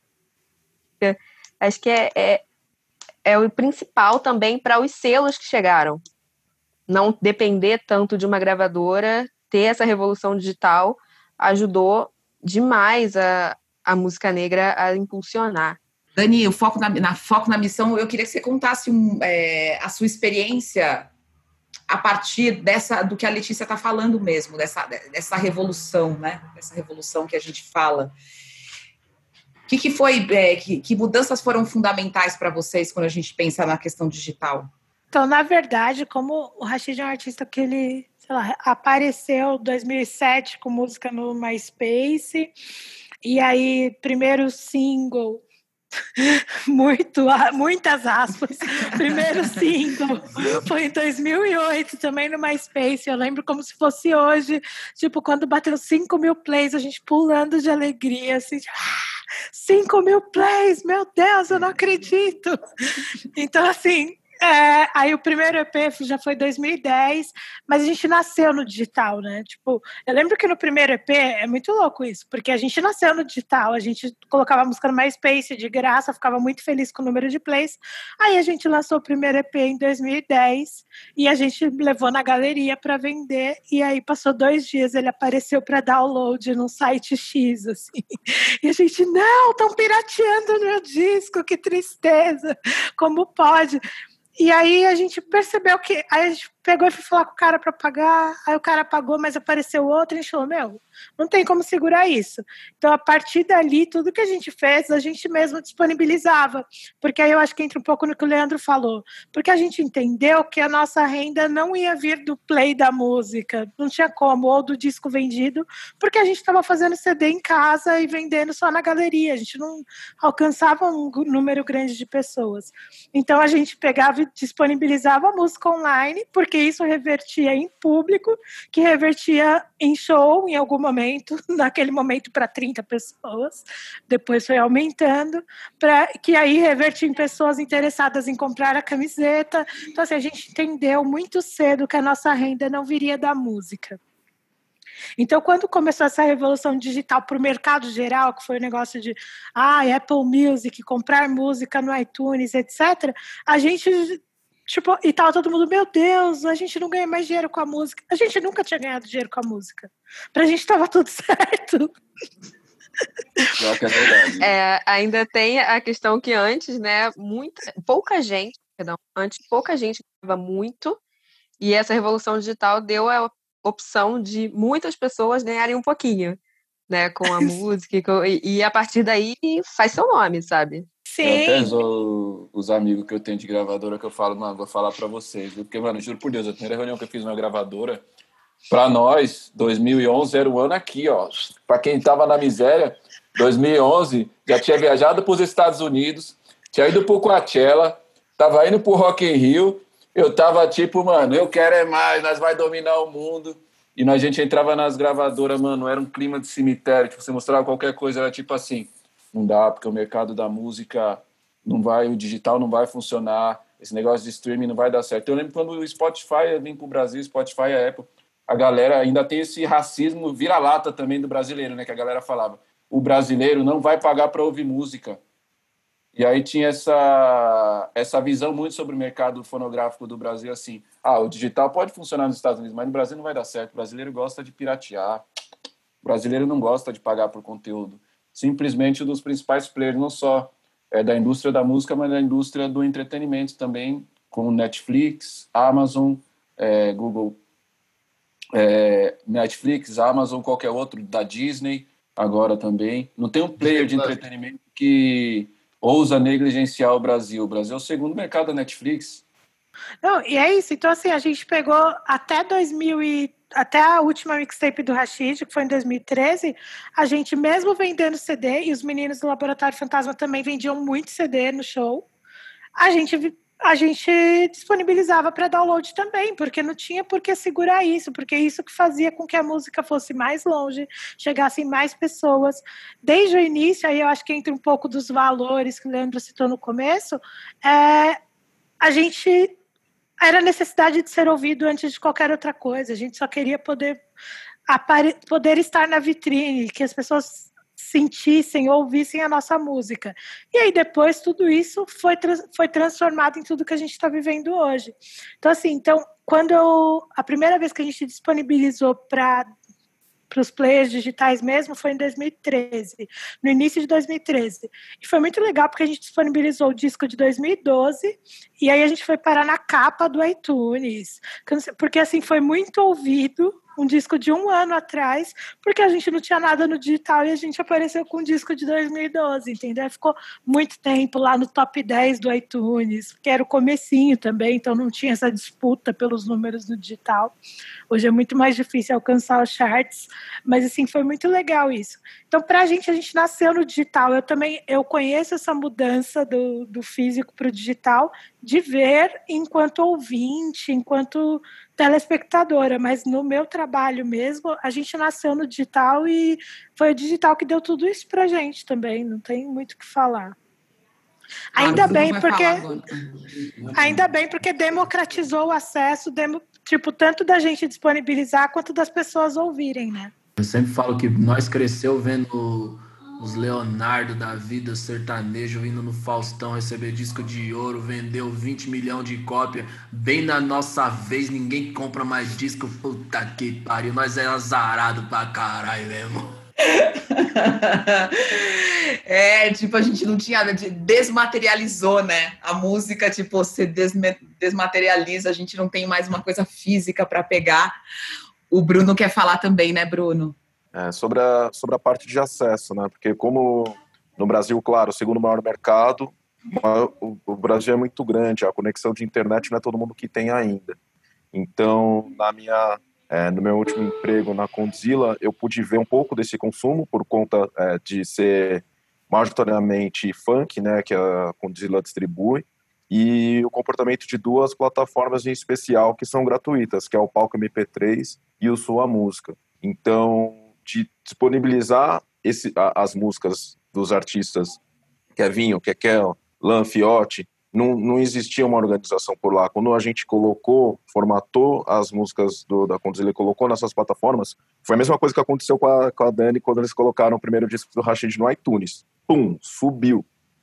Porque não é todo mundo ainda que tem um é, dinheiro para pagar um, né, uma mensalidade do Spotify e ou enfim de ter algum serviço de música. Então, é, no Bra Brasil é, é, um, é, o segundo maior mercado que, enfim, mais cresce, né, no, nas, nessas últimas temporadas, mas a gente tem que tomar cuidado também, porque é o país que que é um dos mais injustos, né, do, do mundo. Então, é, ver essa a, esse consumo da população, a população quer consumir, né? Mas não tem como pagar. Então, colocar trabalhos antigos e ter uma recepção tão grande, né, em, em plataformas que nem são é, evidenciadas pelo mercado e, e, pelos artistas, é muito é muito interessante ver esse comportamento de consumo. Né? É aí que o racismo é burro. É aí que o racismo é burro. Porque você imagina se tivesse distribuição de riqueza de verdade no país de 210 milhões de habitantes. E esse é só um exemplo que você deu de como essa estrutura é, de desigualdade ela é burra até para quem gosta de dinheiro. Aqui é não é, é, é verdade porque você não é, você não pensa nesse, nesse nesse potencial mercado, por exemplo, né? Marcílio, Tô vendo aí você pensando muito nessas discussões daqui, né? Tava pensando nessa transformação do digital junto com a gente? Com certeza, com certeza.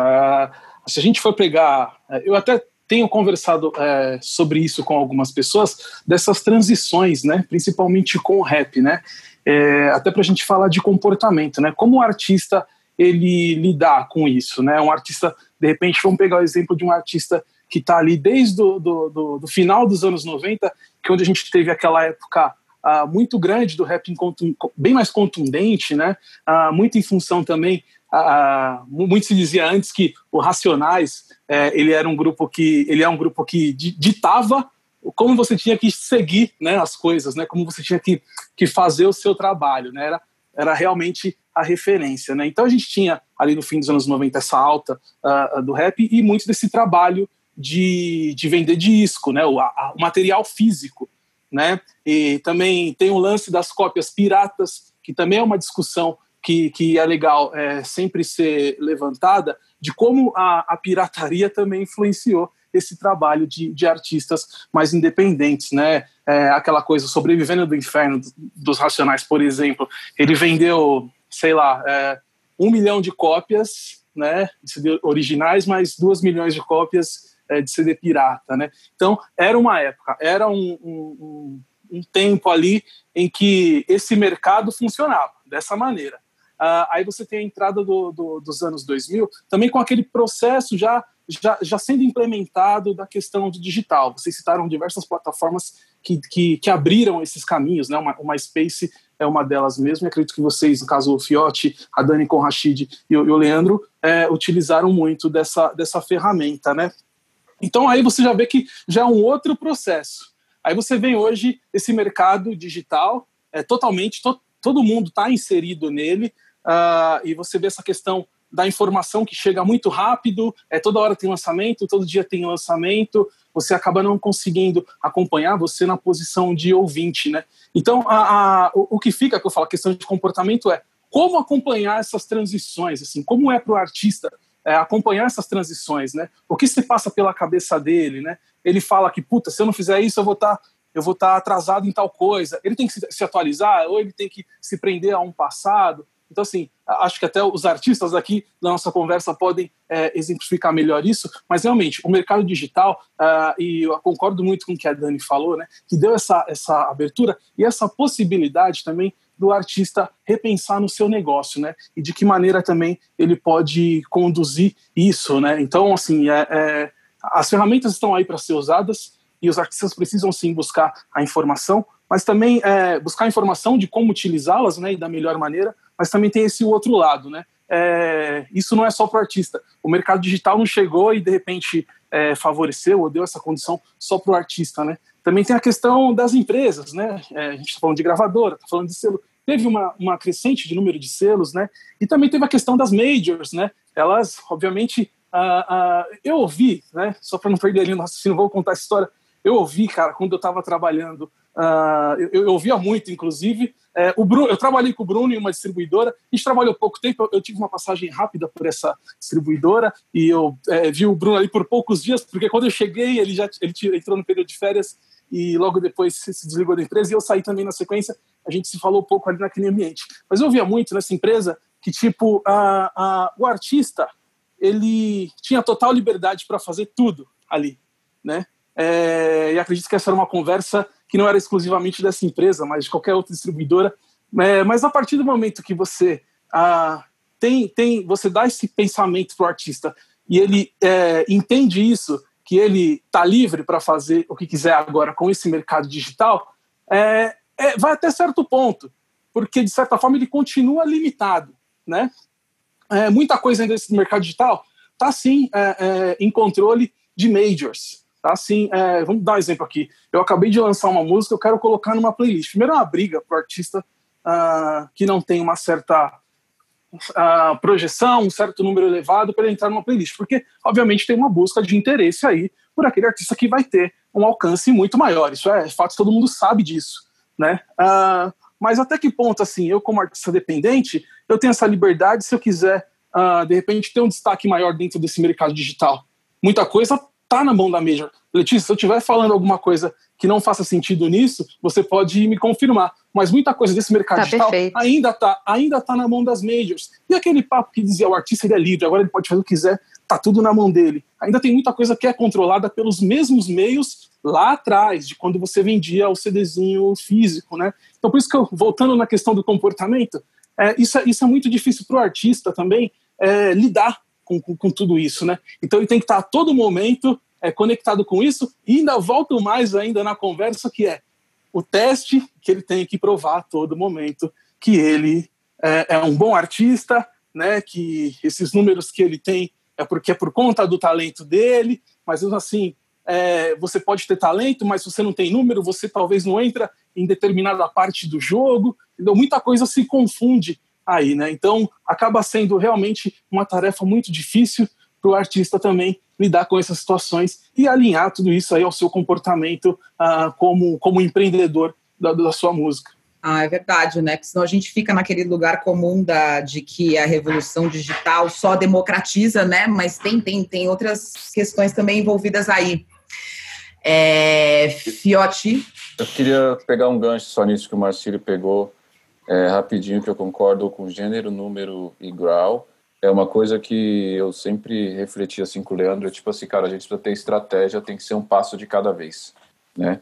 Então, a gente realmente, essa, esse falso entendimento de que o digital, ele trouxe uma liberdade maior para visibilidade da arte, ele não existe, porque hoje no digital também, para você ter, por exemplo, é, um volume grande de acessos, você precisa ou colocar muita mídia, né, para você ter é, visibilidade ali dentro, ou você já tem uma quantidade grande de seguidores que também, de uma outra forma ou de outra, seja investindo no conteúdo, ou seja investindo na mídia propriamente dito, você também teve que colocar esse recurso ali para você ter visibilidade dentro do seu canal. E digo mais, a gente fala das majors, mas a grana toda também movimentada da indústria da música, na verdade, está financiando é, as mesmas empresas de sempre, não só as majors, mas é, a gente está falando de YouTube, a gente está falando de Amazon, que é uma discussão muito grande também para a gente quanto Brasil, de quando a gente vai passar a valorizar o mercado interno também construir é, empresas e construir uma, um caminho onde a gente possa também é, ter autonomia sobre os processos de decisão e sobre a, grande, a grandiosidade que o mercado brasileiro ele já representa, né? Pegando como exemplo esse movimento que aconteceu na indústria né, da, da música na terça-feira retrasada, é, isso aqui no Brasil estava todo mundo perdido do que, que teria, do que, que, deveria ser feito. Sabe por quê? Porque os Estados Unidos falou a gente vai parar e aqui no Brasil chegou um a gente vai ter que parar. Não sabia como, nem por quê, nem quando, porque é tudo pautado pelas multinacionais que não tem relação nenhuma e não respeitam de maneira nenhuma o mercado nacional. O que vale, o que chega para eles lá é só o, o market share e qual que é o artista que está bombando e vendendo mais. Não chega nenhum histórico sobre como o público brasileiro consome, sobre como o que, que o público brasileiro quer de fato ver, o que, que de fato é tendência para o público brasileiro. É tudo pautado pelo olhar do imperialismo norte-americano também nessa ótica também. sacou? Que aí produz isso que o, isso que o Marcílio está falando. Por isso que eu acho que a gente tem que comprar uma grande briga de cada vez. Eu acho que agora a gente, o Leandro falou um, um passo ali, uma coisa que foi importante do ponto de vista de, pô, a indústria se desenvolveu, vendia-se não sei quantos milhões de discos, mas hoje nosso, os, os artistas da nossa geração, eles têm uma liberdade maior, não é uma liberdade plena. Não estamos soltos ainda, não estamos livres. Mas a gente tem uma liberdade, por exemplo, de escolher se a gente o artista ele tem essa possibilidade, porque isso não existia. Antes, ou você assinava com a gravadora, ou você não existia. Era isso. Hoje você escolhe se você vai assinar com uma distribuidora, com uma agregadora, ou se você vai soltar o seu trabalho 100% independente. Eu sempre faço a reflexão do tipo, é, o Itamar Assunção, para mim, foi um homicida. Mas será que é, o mundo estava tão evoluído a ponto de dar para o Itamar Assunção as mesmas plataformas e acessos que a nossa geração teve acesso?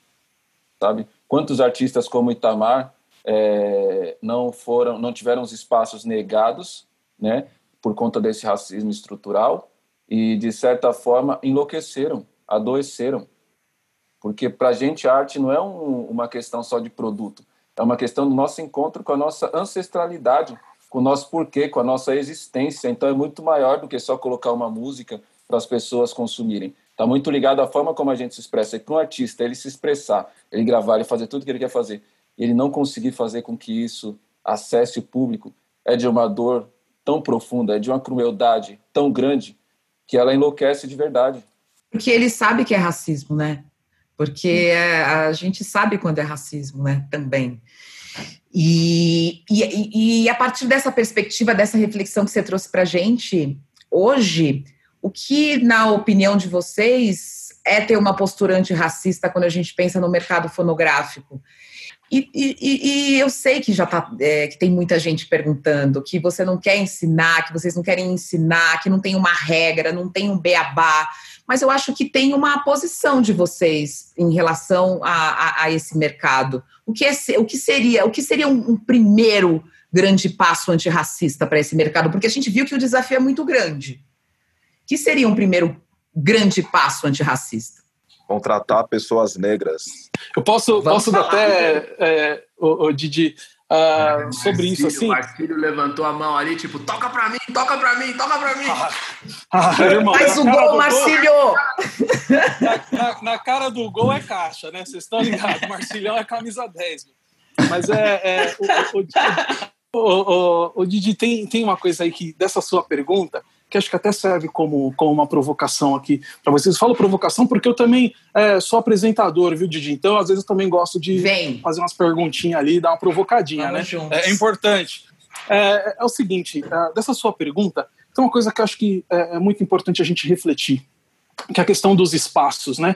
Ah, dos espaços das pessoas negras dentro desses espaços. Né? Por exemplo, a gente falou aqui ah, durante a nossa conversa toda que, tipo, o lugar que que eu trabalho, que eu atuei, tinha eu e mais dois negros, né? Ah, enfim, tipo, nunca, nunca foi, nunca foi um, um, um, lugar que a gente se sentia tão à vontade com pessoas parecidas com nós, né? Na questão de, de identificação. Ah, tem uma coisa aqui da, da, da, questão que isso não reflete só com quem trabalha dentro ah, desses locais, desses lugares, mas também ah, na questão do artista, que às vezes acaba nem sendo passada para o público, né? Não, não de uma forma que tem que ser passada explicitamente, né? Mas é, como as dificuldades da questão de espaço para todos os artistas negros dentro dessas, uh, dessas como posso dizer, uh, de, dentro, dentro dessa busca em, em, desenvolver o seu trabalho, né? Por exemplo, uh, a gente fala bastante em desconstrução com as pautas raciais, né? A gente também está evoluindo bastante isso. a gente, há 10 anos atrás, não tinha essa cobrança mesmo, não tinha essa coisa da internet ficar mais em cima com isso. A questão a, a, da, da, xenofobia, da homofobia, da misoginia. A gente fala desses processos é, é, de desconstrução da sociedade. Tem um, um, ponto também que a gente precisa a, debater sobre desconstrução dentro do racismo, que é a, a visão de colonizador que a gente tem como brasileiro, que isso nunca nunca mudou assim, é um, é um processo muito difícil até para você discutir com outra pessoa negra, né? Por quê? Uh, o, o, que dá a entender do que eu vi é, é que assim, é, o espaço, os negros já não estão nesses espaços e o que tem ali de espaço, o, muitos negros acabam querendo uh, se degladiar para buscar esse pouquinho de espaço que já tem. Mas por que tem esse pouquinho de espaço, né? É justamente por isso, porque a gente tem a imagem de que o patrão, de que o chefe, ele é sempre aquele cara branco, ele que vai dar a ideia, ele que vai dar a diretriz e está inatingível para a gente. Mas não, ele só está ocupando uma posição. Né? E a gente às vezes briga por esse espaço que é pequeno. Isso acontece também bastante na música, né? na, na questão artística principalmente. Né? É, é, então, uh, o que acontece? A gente precisa realmente entrar nesse processo de desconstrução e falar assim, pô, tem um espaço aqui que tem um, um, um artista, vou usar o Rashid e Emicida como exemplo, que, que estão aqui na reunião. O Emicida tá lá fazendo o trampo dele, pá, mandando, aí tem o Rashid ali. É, por que o, o Rashid vai querer buscar esse espaço que é do Emicida, sendo que, que ele já está ali conquistando? E não aquela posição que tem o que esse chefe branco uh, tá, tá, dando a diretriz da coisa.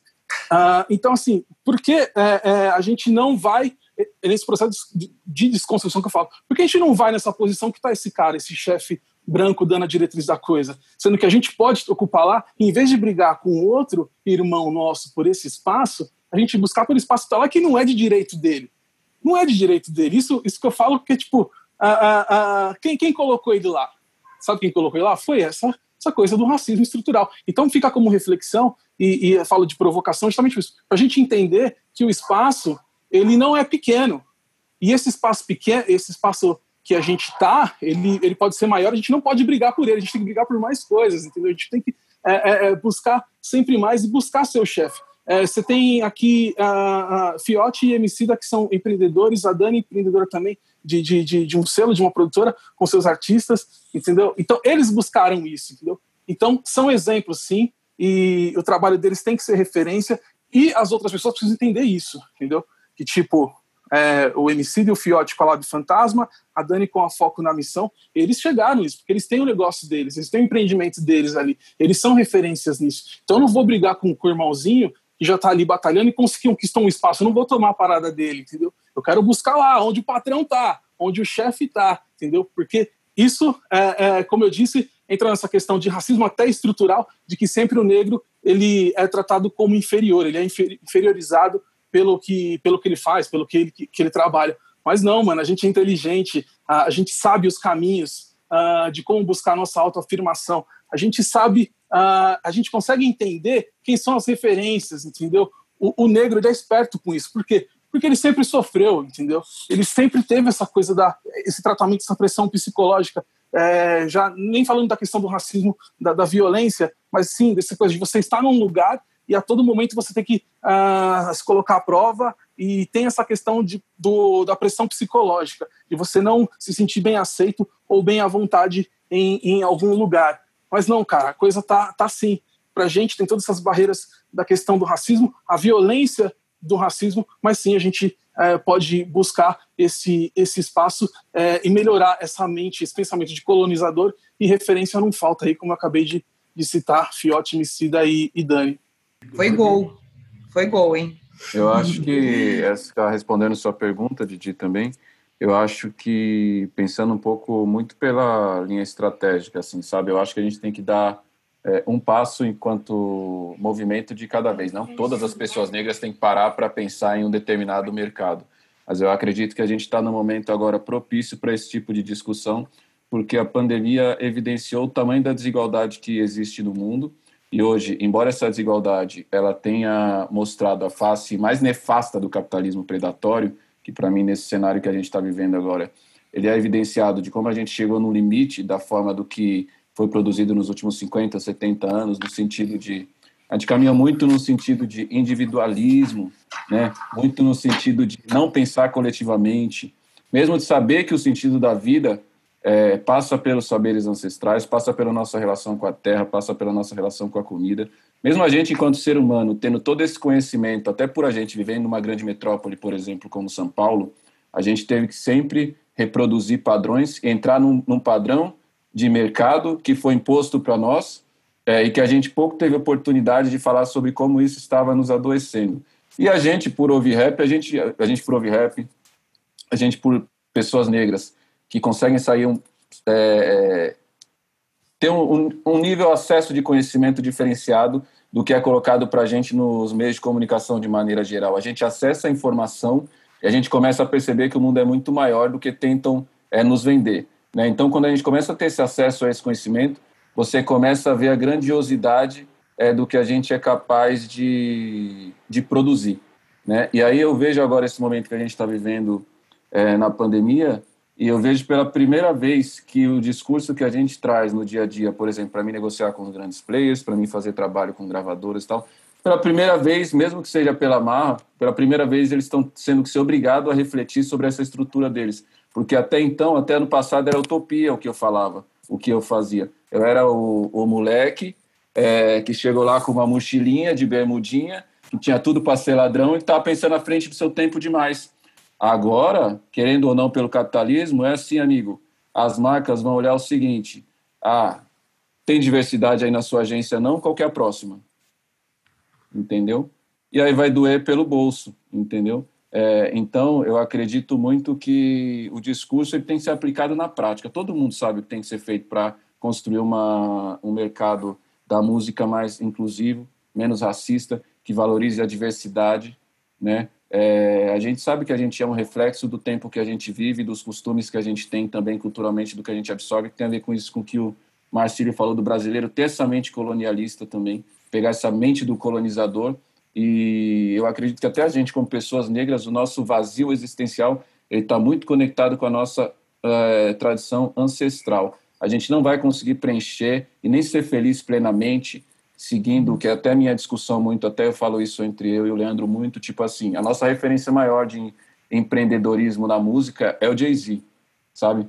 Só que eu não quero reproduzir uma construção é, da mesma forma que o Jay-Z construiu, mesmo sabendo da importância disso porque é, a gente pre precisa ocupar esse espaço e disputar esse espaço junto com os maiores bilionários do mundo. Mas a gente também tem noção, conhecimento que foi essa mesma mentalidade que levou a gente para esse para esse momento que a gente está vivendo agora.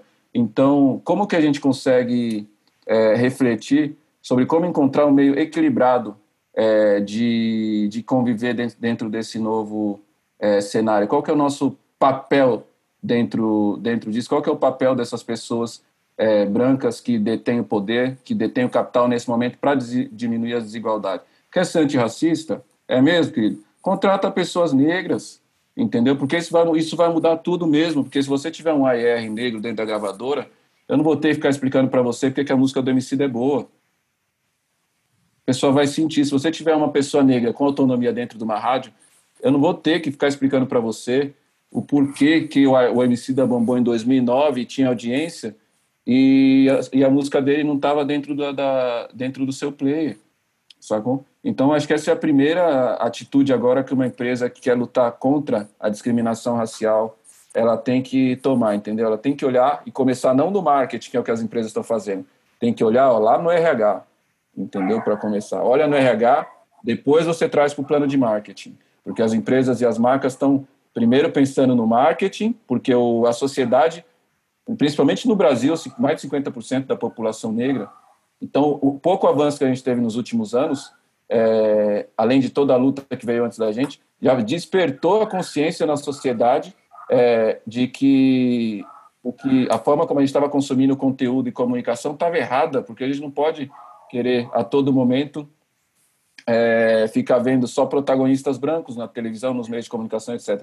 Então, isso já estava acontecendo por conta do digital também mas é, a gente estava tá vendo um processo muito onde estava conseguindo as, as companhias estavam conseguindo maquiar, fazer um marketing bonitinho, né, de que e pagar de antenado, de diverso, e na verdade a hora que você vai para o dia a dia mesmo de como funcionam as operações, essa oportunidade ela não está explícita na, no plano de negócio, não está explícito na atuação da empresa, não está explícito na contratação. Então, não precisamos mais de discurso. Agora, nesse momento, a gente precisa de ação, de prática, entendeu? E não é para contratar, não é para pensar isso só da ótica de vou contratar artistas negros. Tem que dar condição para os artistas negros se expressarem através da sua arte e, e sobreviverem disso. Porque senão a gente vai ver mais um processo onde a gente vai ver artistas negros produzindo conteúdos, gravadoras acumulando capital e daqui a cinco, seis anos artistas negros que produziram conteúdo, que produziram riqueza passando fome de novo. Porque se a gente não conseguir fazer com que essa arte chegue nas pessoas, é claro, é claro. Voz e autonomia, né? É, contratação de pessoas negras, mas que elas possam falar mesmo, tem autonomia, tem decisão. É, falar mais sobre essa questão antirracista, Dani, Letícia. É, fico pensando muitas coisas né, com as falas de vocês. E como tanto a Didi e o Fiote falaram agora, você contratar artistas negros sem ter um corpo negro de trabalho é esvaziar o sentido daquela arte. Entende? A gente falou muito, a gente falou muito há uns anos atrás sobre apropriação cultural e tal, mas tem que pensar nessas óticas capitalistas mesmo, assim, de quem você está colocando o dinheiro na mão, sabe? Quem tem poder de decisão naqueles lugares. E isso foi uma coisa muito tratada na quarta após o blackout, né? Dentro da Sony, a gente fez uma reunião com todo mundo e juntamos alguns funcionários negros, né? E a gente pautou exatamente essas coisas. Falou assim, olha, o que, que é preciso fazer? Assim? Aquela coisa de que parece óbvio, mas não necessariamente, né? A gente tem que falar. Precisa ter mais gente negra trabalhando aqui. E isso é uma questão básica, sabe? Não é porque não existam pessoas negras qualificadas, é porque o olhar para essas pessoas de dentro para fora é diferente, é suspeito. Assim, e talvez eu esteja sendo muito otimista em relação a isso, mas um dos pilares do antirracismo, ao meu ver, é o incômodo. Assim, as pessoas brancas, elas têm que parar de naturalizar espaços onde só elas circulam. Tem que causar o mesmo incômodo que causa para mim quando eu vejo um, uma gravadora inteira com, sei lá, 15 pessoas negras, assim, 10%, 15% do corpo de funcionários. E, então, e nenhuma em espaço de poder e espaço de decisão. Então, eu acredito que você circular nesses espaços enquanto branco sempre foi muito natural. Agora você precisa se incomodar com isso e perceber que tem outras pessoas que poderiam estar ali, diferentes. É, não é só. E quando contratar, não colocar apenas no segmento urbano, que eu já passei em lugares que eu era do segmento urbano, né? Tem reunião com funk ou rap, chamem o Bruno porque ele se dá melhor com o segmento urbano. Então, porque eu consigo, eu, eu falo com artistas de jazz, eu falo com gravadoras, é, gravador multinacional, é, falo inglês assim tal, mas em algum momento, não sei o que ficou evidenciado que eu, eu estava restrito a, ao segmento urbano. Né? Então, contratem mais para todas as áreas. É, eu acho que isso para qualquer ambiente, né? As pessoas precisam entender que pessoas negras sabem falar sobre tudo, não só sobre racismo. É tipo, eu há muito tempo atrás, quando eu comecei a falar nas feiras, nas convenções, tipo, as primeiras mesas que eu participei era sobre tipo, mulheres na música. Gente, tá. E aí você, abre a mesa, é sério, a conversa fica muito perdida, porque fica, ah, então, eu trabalho com música. É, então, teve uma vez que não sei o quê. E aí ninguém fala sobre nada e não fica interessante para a mulher que está assistindo, nenhum cara vai parar para assistir, não fica interessante para quem está participando e fica todo mundo perdido. Então, assim, eu, aí eu tenho conversado muito sobre isso, assim, quando me chamam para as coisas, eu falo, Gente, tipo, não. Aí esses dias, ah, não, porque vamos falar sobre fazer música na periferia com pouco recurso. Eu já fui essa pessoa, hoje eu não sou mais. Você quer que eu te apresente a pessoa que está passando por isso? Porque, tipo, eu, tipo, eu aqui, gente, a gente está falando com o Fiote, a Foco na Missão, a gente conseguiu realmente fazer as nossas empresas andarem. Hoje a gente contrata pessoas negras para trabalharem com a gente. Eu estou num outro lugar no mercado. Tem um monte de gente muito foda fazendo um trabalho incrível com pouco recurso, como eu tive que fazer 10 anos atrás. E aí eu falei, aí falei, gente, tem que parar de colocar na caixinha, porque eu não estou numa caixinha. Eu sou uma gestora de carreira que tenho boas estratégias de marketing, de marketing para o lançamento do meu artista. Tipo, já não é de hoje, as pessoas falam disso. E por que, que eu só posso vir aqui falar sobre como é ser mulher na música ou sobre como é fazer música preta de periferia? eu tenho cases de marketing incríveis para conversar sobre, eu quero falar do que eu faço. Então, assim, eu acho que a gente precisa normalizar as pessoas negras nos espaços também, sabe? Tipo, eu não, eu, eu não quero mais sentir o incômodo que eu sinto quando eu chego nos lugares. Outra coisa que eu fiquei pensando quando me chamaram para o podcast foi: eu sou a rainha de ser barrada nos lugares. Já fui barrada em todas as redes sociais, na porta lá para conversar. Tem reunião marcada lá com a rede social, com o player digital. Não é culpa da, da, das pessoas que me chamaram, não é culpa do player digital, não estou botando culpa em ninguém. É um prédio comercial que tem uma recepcionista lá que vai pegar meu RG para eu subir. E eu sempre sou barrada. É incrível, tipo, eu nunca é normal eu subir. Teve uma vez eu falei, não, tipo, a gente chegou numa rádio que era num prédio comercial, não, a gente vai na rádio. Tá, mas pra quê? Não, ele tem uma entrevista. Tava com a Rachid do meu lado, falei, ele tem uma entrevista. Mas quem vai entrevistar ele? Falei, amiga, não é entrevista de emprego. É na rádio, não sei quem é o locutor do horário. Entendeu? Tipo, eu sou a rainha. Teve uma vez que a gente tava na porta, tipo, ia, tava rolando o show, o Rashid ia participar. Aí todo mundo foi pro cantinho lá na portinha do palco, porque o Rashid já ia entrar. Aí fica aquele monte de gente que adora assistir show do canto do palco, que é um saco. Entendam. E aí tava aquela muvuca na portinha do palco. Aí eu tava lá também, porque o Rashid já ia entrar. Chegou a produtora do artista, não, me tirou, me empurrou até a saída. Eu deixei ela me empurrar. Aí quando chegou lá na porta, eu falei, agora me leva de volta, porque meu artista não vai subir no palco enquanto você não me colocar. é muito maravilhosa, eu jamais Não, falei, agora você pega e me leva de volta, porque o Rashid não vai subir no palco enquanto eu não estiver lá e falar para ele que ele pode subir. Ela, ai, desculpa. Tipo, gente, é isso que acontece.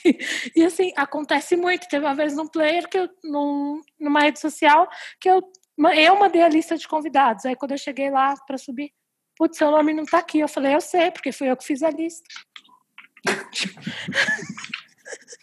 Então, assim, a gente precisa normalizar as pessoas nesse espaço. Eu quero que, não quero mais sentir o incômodo que eu sinto ao chegar nos lugares, e eu quero que as pessoas brancas que estão se dizendo antirracistas hoje sintam incômodo ao entrar num espaço e não ver ninguém negro lá dentro.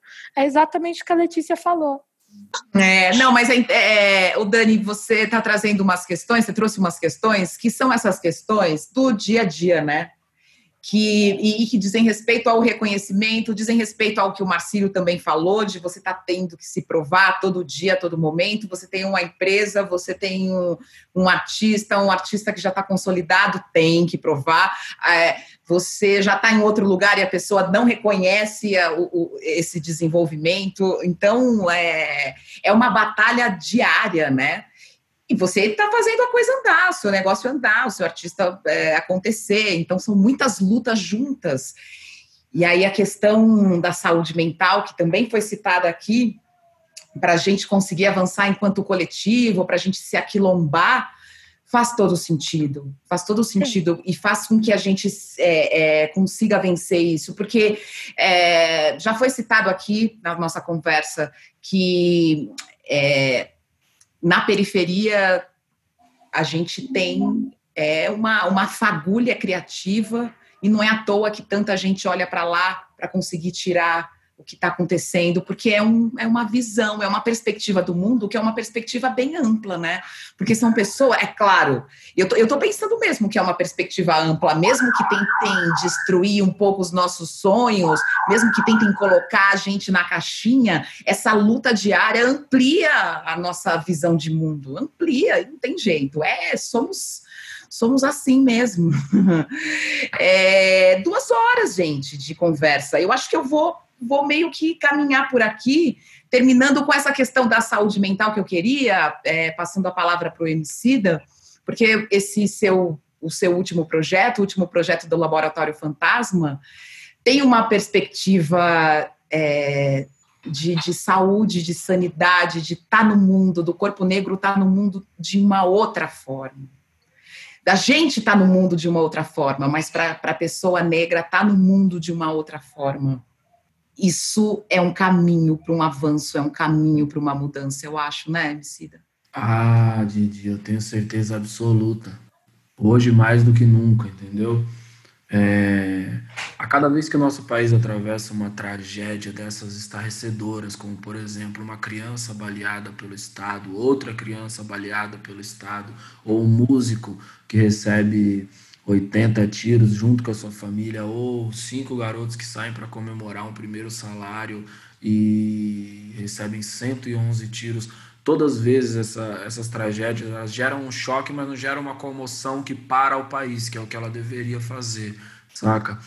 É, por que, por que, que não há essa conexão estarrecedora? Se, se fossem pessoas de pele clara que sofressem esse tipo de mazela, eu acho que a reação da, na, da sociedade do Brasil seria completamente diferente. É, e eu sempre fico me perguntando a respeito dos porquês, e o porquê que eu entendo também que essa coisa acontece na nossa realidade é o seguinte: as pessoas pretas, até no momento em que vão ser convidadas para falar de alguma coisa, isso vai muito de encontro com o que a Dani acabou de falar. Elas são convidadas para falar, para compartilhar experiências a respeito do que mais machuca elas e que se elas tivessem a opção de escolher, elas nunca tocariam nesse assunto sacou? Então, essa, por mais condescendente, entre aspas, aspas, aspas, aspas, aspas, aspas, e mais uma aspas, bem intencionado que seja a intenção de também, entre aspas, dar voz, é muito interessante que o mundo esteja. Isso, isso também acaba por responder a pergunta de como ser antirracista. Você precisa lavar os seus olhos a respeito dos estereótipos que você tem a respeito das pessoas negras. Ponto final, sabe? Ah, é, o que eu percebo, as pessoas brancas também percebem, a não ser que alguém me convença por A mais B, me mostre um estudo científico de que uma pessoa que tem a pele mais clara do que a minha não consegue visualizar cores da mesma maneira que eu, aí eu vou mudar minha opinião. Mas eu percebo quando estou num lugar que é 100% branco e as pessoas brancas também percebem isso. Eu encaro isso como uma necessidade de, de ação e de transformação e as pessoas brancas também precisam.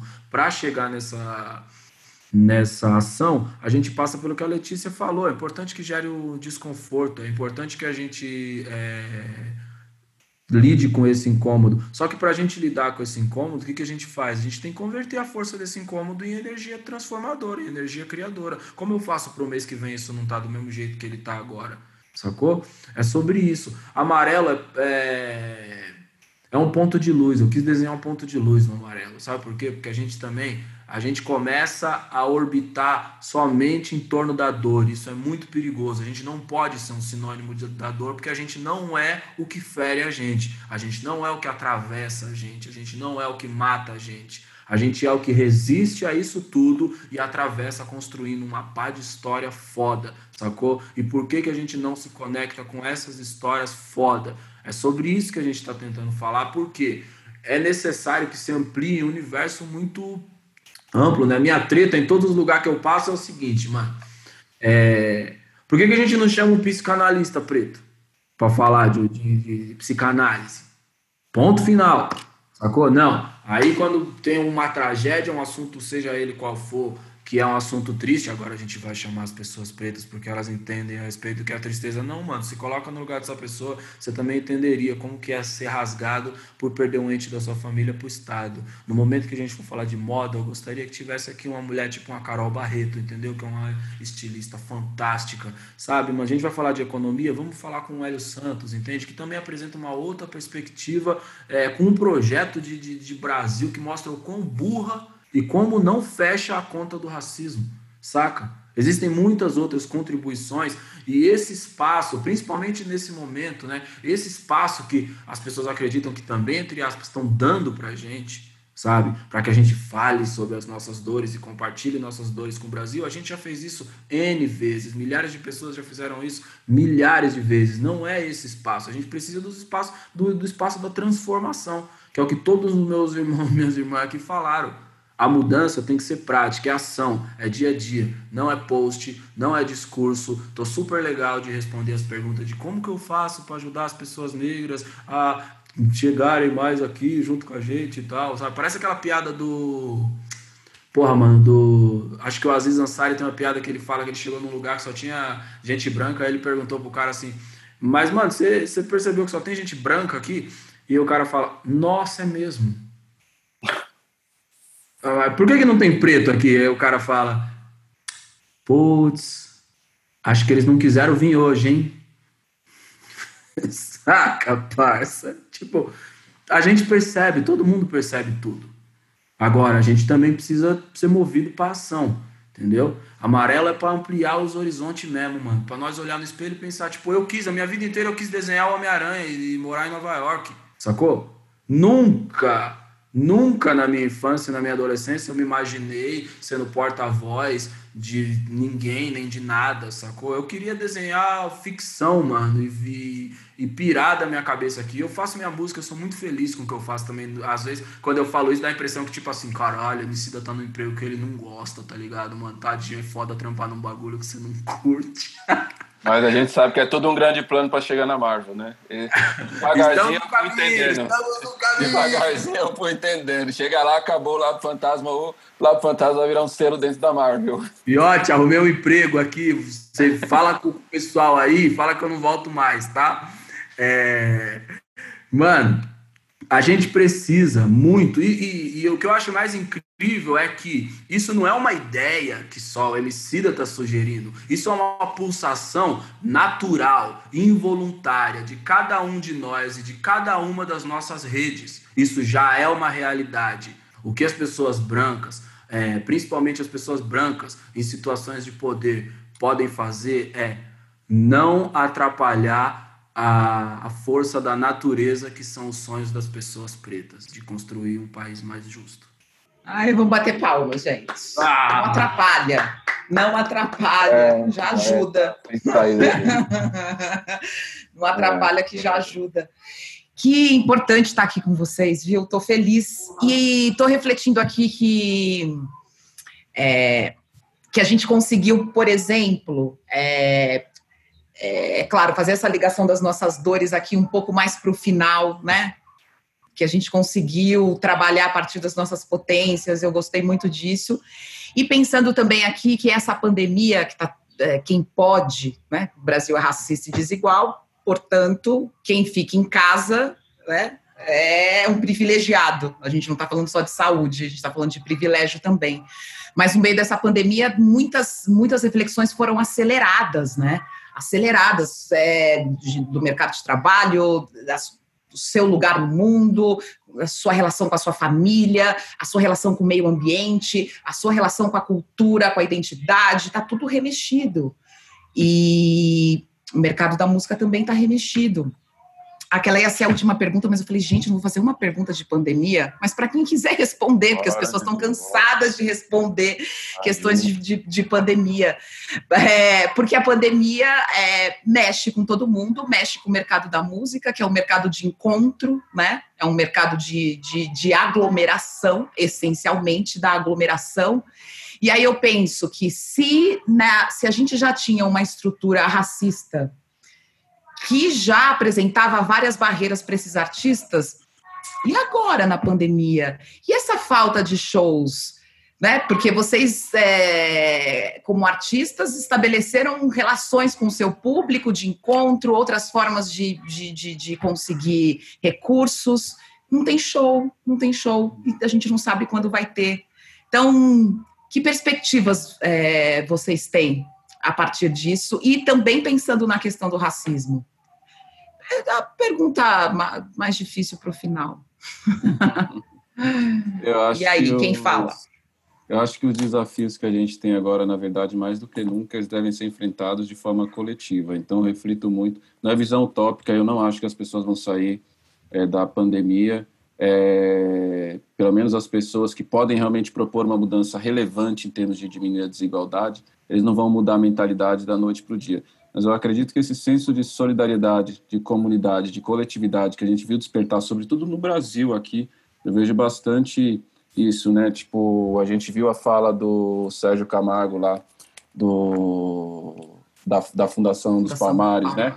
Que é vergonhosa, mas enquanto ele está falando aquilo, eu estou vendo os movimentos negros se organizarem desde que começou a pandemia para, de alguma maneira, suprir esse espaço que o Estado está deixando para as famílias mais vulneráveis, né? E eu acredito que isso vai se intensificar bastante, graças a Deus, na última geração. Foi pouco, mas a gente produziu muitos, é, com muita luta política também, que tiveram leis que deram acesso e que a gente pode falar sobre isso no empreendedorismo, nas artes, na história. Muitos negros conseguiram é, evoluir, melhorar de vida e a gente está dentro dessa classe social também. Então, graças a Deus, é, a gente evoluiu um pouquinho a ponto de poder olhar para isso, poder ajudar também é, as pessoas que hoje não têm a mesma opção, a mesma oportunidade que a gente. Eu acho que agora, nesse momento que a gente está vivendo na, na pandemia, é, eu acho que evidencia muito que esse grito pela, pelo fim da desigualdade, ele deve ser de todos. Essa luta pela, pelo fim do racismo deve ser de todos. Essa luta para preservar o meio ambiente deve ser de todos, porque realmente, assim, a forma como o sistema capitalista funciona, a gente vê realmente essa dimensão grande e esse abismo social que foi produzido. Mas, ao mesmo tempo, também esse abismo social, que já produzia uma violência muito grande onde não adianta só você ter o, as pessoas que acumulam muito capital morrem mais tristes, encontram uma outra forma de solidão porque não tem uma relação saudável com o dinheiro, né? Mas ao mesmo tempo também durante a vida elas também entram num processo emocional muito complexo, porque não é possível. A maioria das pessoas que eu conheço tem muita muito recurso financeiro, eles acabam ficando isolado também, de uma certa forma. Então acho que a pandemia nesse momento evidencia muito isso. As pessoas também têm muita gente isolada em casa que se tem algum problema de saúde nesse momento não vai conseguir ter acesso ao sistema de saúde da maneira que deveria porque está super lotado porque foi produzido um sistema de desigualdade tão brutal que a pessoa está tendo que escolher se ela fica em casa e morre de fome ou se ela vai para a rua e arrisca pegar o, o, vírus e ainda assim é, continuar viva. É isso que está acontecendo ainda com essa falta de gestão que a gente está enfrentando. Então, acho que essa responsabilidade, nesse momento, ela é nossa, ela é das empresas, ela é do Estado, cada um tem que fazer a sua parte. Eu acho que a pandemia evidenciou muito isso, sabe? Que quando a gente sair desse processo, é, se a gente não caminhar por um rumo é, aonde todo mundo faça dentro do seu espaço é, o que é possível para a gente reduzir, diminuir as desigualdades que vão crescer muito, porque a gente está falando de uma de um momento que a gente está vendo que a tecnologia avançou demais, né? Tudo foi antecipado demais. A gente está fazendo reuniões todas online, ou seja, é, o formato que a gente tinha antes da pandemia, quem tinha dúvida se home office funciona, para muitas empresas e para muitos modelos de negócio funciona, mas a gente está vendo também as construções de novos modelos de trabalhos muito mais escravizadores. Então, o amanhã ele está sendo construído enquanto a gente está nessa reunião aqui, né? Então, se esse abismo social produzido for fazer que a sociedade reproduza padrões com mais desigualdade ainda, a próximo desafio que a gente tiver, como esse que a gente está vivendo, que é, tem gente que fala, ah, isso foi um envio. É, não, isso foi um caminho construído para a gente chegar nesse lugar aqui. A gente poderia ter evitado isso e não evitou. Então, assim, mais uma vez a gente está tendo uma. É, é, drástico, a gente vai ficar talvez isolado no Brasil por ter negligenciado é, a forma como deveríamos ter enfrentado a pandemia. Talvez a gente sofra mais que outros países, mas a gente teve a oportunidade de pensar e repensar. E não pensou e não repensou. Agora você tem essa oportunidade de novo de pensar e repensar trancafiado em casa, né? Vivendo vendo a, a, curva de pessoas que estão morrendo todos os dias. Todo mundo é, vai perder pessoas próximas nesse país nos próximos tempos. E aí eu quero saber se mesmo com esse sentimento, quando a gente puder entrar para esse novo normal que está sendo construído dentro do que a gente tem visto se reproduzir hoje, se a mentalidade vai ser a mesma porque se for a mesma, a próxima pandemia é, vai ser ainda mais brutal, vai ser ainda mais pior para todos nós, entendeu? E as desigualdades vão, vão se aflorar é, ainda mais. Aí eu já nem sei se a gente, enquanto ser humano, aguenta, porque eu estou vendo todo mundo ter problema grave assim de, de saúde emocional durante esse momento e nem começou direito ainda. Eu acho que principalmente para as pessoas pretas tem sido dias muito difíceis, né? Tipo, eu não tenho um amigo, uma amiga que tipo, negra que você fala, tá tudo bem, a pessoa não fala, putz, eu não aguento mais, mas estamos aí. É tipo, eu. No começo da pandemia, é tipo, sinto, eu até falei disso esses dias com um amigo, eu falei assim, eu sinto até uma culpa, de certa forma, porque eu passei por muita coisa no último ano, então esse momento que eu tô em casa, com o Michel, tem sido muito importante, porque a gente está se reconectando com a casa, entre a gente, etc. eu tô em casa tem um ano, gente. Para mim tá tudo bem. Eu tô de quarentena tem um ano e dois meses. Mas assim, tipo, aí você. Mas acontecendo tudo isso, eu tive uma queda de energia na semana passada que eu passei dois dias chorando. Eu não conseguia, eu olhava para a parede e chorava. Tipo assim, então você fala, mano, eu não aguento mais, tá pesado, eu não aguento mais as pessoas tipo, sofrendo.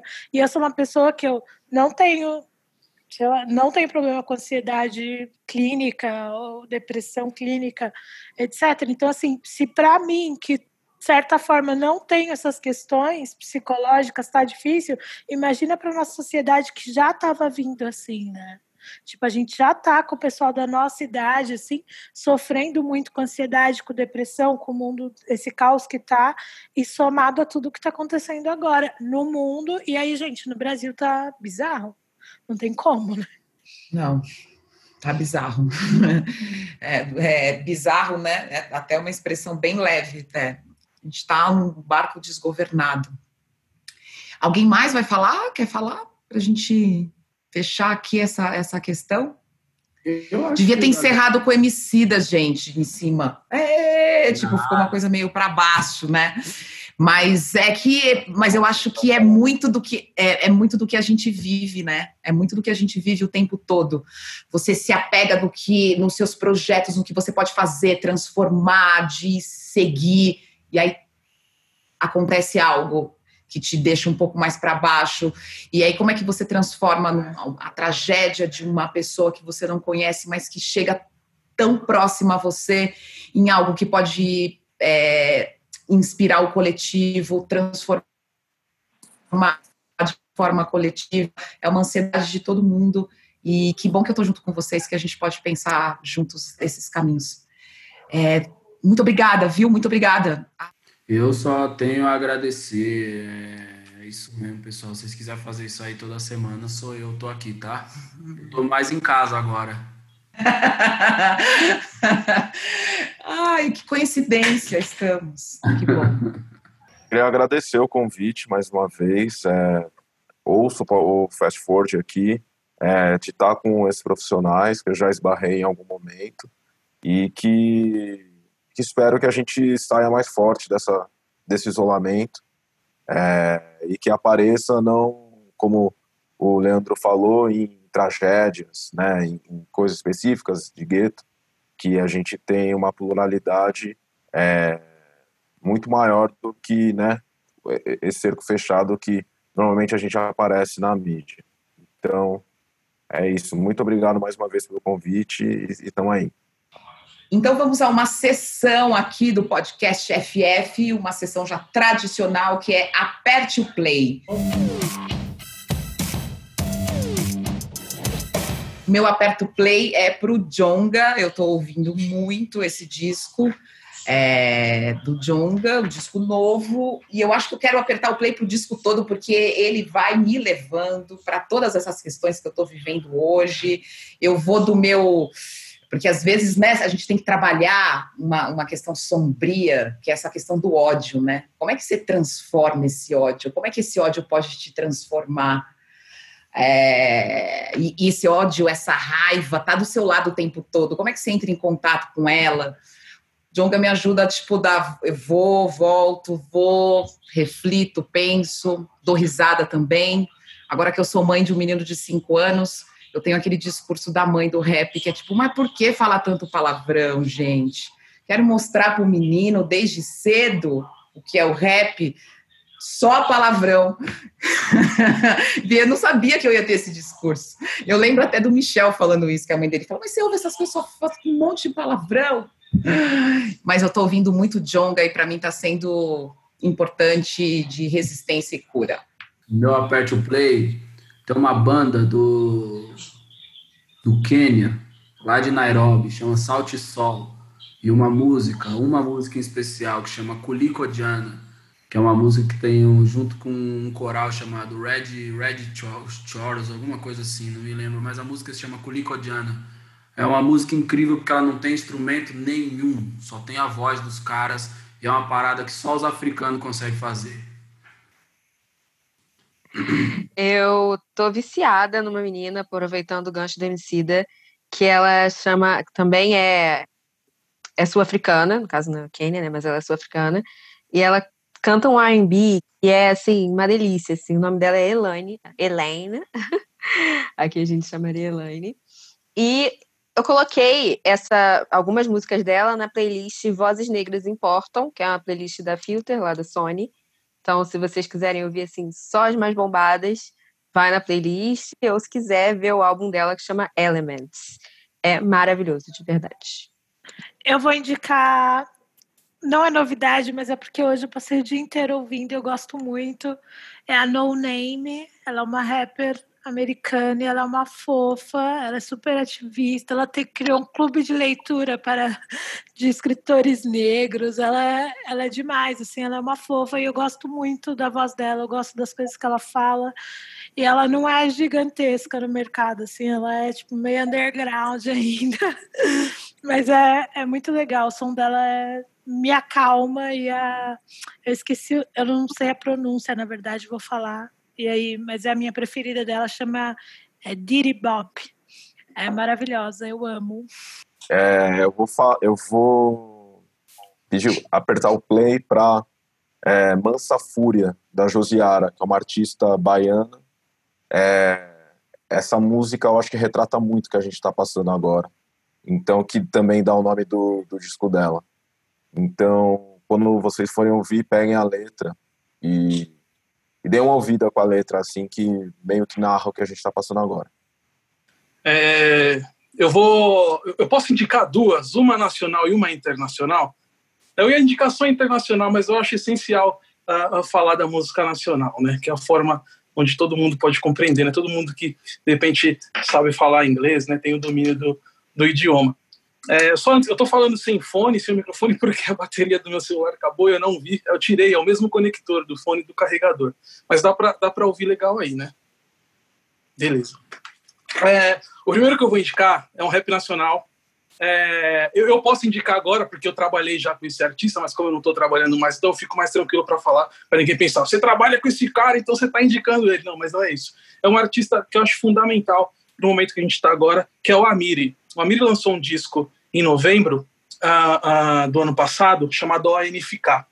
Né? E tem, tem, tem uma sequência de músicas aqui que fala muito sobre, sobre o que a gente está vivendo hoje. O Amiri é um artista essencial, né? ele não tem esse alcance Uh, de repente que, que vários outros artistas que têm um discurso mais contundente e, e, e empoderado na questão racial, mas ele é um artista essencial que para você ouvir você vai entender muita coisa e é fundamental nesse momento ouvir o que, o que ele passa na caneta uh, uh, uh, para as músicas. Né? Tem, uma, tem uma sequência de faixas aqui, uma chamada Um Dia de Injúria e Pantera Preta. Essa Um Dia de Injúria conta a história, é, é, é uma narrativa, né, um storytelling, como o pessoal gosta de falar hoje em dia, é, que conta a trajetória de como um, uma criança negra, de todo, tudo, todo o processo que ela passou na escola e depois na, na, na, questão do trabalho, na faculdade, ela foi aguentando o racismo até ela se cansar e explodir, é, ao ponto de, de até cometer um crime por isso, né? O quanto o racismo foi prejudicial para essa pessoa. E na sequência dessa música, que é a música, é, são duas músicas em uma, tem uma chamada Pantera Preta, que é onde vem toda a questão uh, uh, da autoafirmação, assim, né? Uh, e, e, até mais vai de encontro do que a gente estava falando, como como é, ser antirracista, né? É, e como combater o racismo, de que forma? Essa música traz essa reflexão e, de certa forma, ela traz também uma energia para você é, é poder é, é, se sentir mesmo, né? Você, como posso dizer, você, você fazer parte daquilo e se orgulhar daquilo, né? Pelo qual você, você luta. É uma música muito enérgica e inspiradora, né? A, a, o outro disco que eu quero falar, que eu quero indicar, apertar o play, é de um produtor chamado Zul. Isso mesmo, Z-O, é Z-O e exclamação. Você aperta ali, é, é, você coloca ali na plataforma digital a exclamação. Se você não colocar a exclamação, você não vai achar. Ele lançou um disco recentemente chamado é, Forefront. Estou com ele aberto aqui na, do lado aqui, que eu estava ouvindo, eu tenho ouvido bastante. E esse cara, ele para mim hoje é um dos melhores produtores de black music do mundo. Um dos melhores, que eu digo, não mais famoso, mas é um dos melhores, né? Tem essa diferença entre o cara mais famoso e o cara que é bom, que é, que é, que é, que é o melhor, assim, né? Nesse sentido de produção, de trabalho. E é um disco que transita por várias vertentes aí da black music, né, meu? Tem, tem o R&B, tem o rap, uh, tem, tem uma música, inclusive, que é com a, com a Carmen Rogers, que é um house, entendeu? Que ela canta. E tem uma outra track que é que eu vou indicar, que é um, que é um, um interlude aqui, que chama Four Moms, com uma cantora chamada Débora Bond. E essa música é legal, como a gente está chegando aí perto dos Dias dos Namorados, essa música ela é um pouquinho, é um love songs que eu, eu gosto bastante, é, até porque tem uma história curiosa. Eu gosto de falar de música e falar da história que ela tem por trás. É, desculpa estar tá me alongando aqui, mas eu me empolgo mesmo. O, essa cantora, Débora Bond, tem uma história em comum é, com, com o lance do meu relacionamento, da, né, com, com, a minha, com a minha princesa, com a minha é, digníssima hoje. É, como está chegando dos namorados, acho legal contar essa história, porque é, essa cantora, ela, eu, eu vi ela há muito tempo antes de começar a, a, a namorar, e quando eu trampava com, com fotografia de turismo, que eu fazia uns bicos aí para a rede hoteleira, para agência de turismo, para tirar fotos de, de, lugares. Eu peguei um trampo para fazer fotos em São Paulo. Aí eu fui tirar uma foto lá naquele mirante 9 de julho, onde tinha um café, não sei se tem ainda. Aí eu fui lá, tirei uma fotinho lá da 9 de julho, pá, um, um trial light lá, bonitão. Beleza, postei, postei uma música dessa cantora. Uh, enfim, depois de passou um tempo, uh, eu comecei a, a, namorar. E o primeiro encontro que eu tive com a minha princesa foi justamente naquele, é, naquele local ali, naquele viaduto ali do que fica depois do mirante, né? E de frente, justamente para o lugar que eu tirei a foto. E eu coloquei a, a essa música para representar essa foto na época. E foi, querendo ou não, sem eu, eu me ligar disso, uma das primeiras músicas que eu mandei para minha namorada. E outra coisa que é muito interessante é que a minha namorada também chama Débora. E é justamente como se escreve Débora Bond, o nome dessa cantora. Então, assim, muita coisa se conectou. Né? E como ele lançou um disco agora, o Zu, com a participação dessa cantora, eu estou completamente, assim, encantado. Estou num momento é, muito leve relacionado a, a, a, essa questão de partilhar esse meu amor com a minha pessoa amada. Com certeza ela está assistindo. Débora, eu te amo. Mais uma vez, essa música é para você. E para vocês aí fica a indicação do disco do, do Zu, chama Forefront, tá ok? Tá ok? Tá ok? É isso aí. Marcílio Gabriel, você é malandro, mano. Tem que ter um momento Ei, ali, mais, mais, coração ali, né? A gente, como a Dani falou, né? É um, é momento bem, bem difícil para a gente. A gente tem que estar tá todo momento uh, se cuidando para estar tá com a cabeça legal, para trabalhar. Essa coisa de pandemia e, e, home office são coisas distintas, né? É, não é porque a gente está trabalhando de casa, quem tem a oportunidade de trabalhar em casa, que está suave, só porque está em casa. Pô, tem gente que está trabalhando oito horas em cima da mesa da cadeira da cozinha, tá ligado? Então, assim, é, é bem complicado mesmo, né? Então, a, a gente tem que estar tá o tempo todo procurando se cuidar, mas em determinados momentos a gente também tem que é, é, pensar, quando, as pessoas próximas, que estão, que estão próximas da gente, a gente precisa também compartilhar uh, esse amor para todo mundo não pirar de certa forma. O momento está difícil, a violência psicológica afeta todos os dias, é, rede social, é, ligar o telejornal e ver as notícias, isso atinge a gente de uma forma é, que, que, prejudica muito, até para a gente poder render, até para a gente a gente fica cansado, a gente fica triste, a gente se abala, né? Mas tem uma pessoa ali do lado para isso, não, para você não passar, não contagiar com, com essas coisas ruins que já vem de todos os lados para a gente, gente também precisa deixar um pouquinho mais suave, dedicar um R&B para Digníssimo, é isso que eu estou fazendo agora. Então, é, é fica aí para a gente também pensar uh, nisso aí, que tem que lutar e também tem que estar tá com a cabeça legal e o coração também para seguir firme aí né, nessa busca. Marciliano, Marciliano perdeu viagem, ele veio igual aquele escorcel velho que veio aquecendo, tá ligado? Chegou aqui calminho no, esse é o Marcelo que eu conheci, viu? Marcelo que é fã de Sandy. É.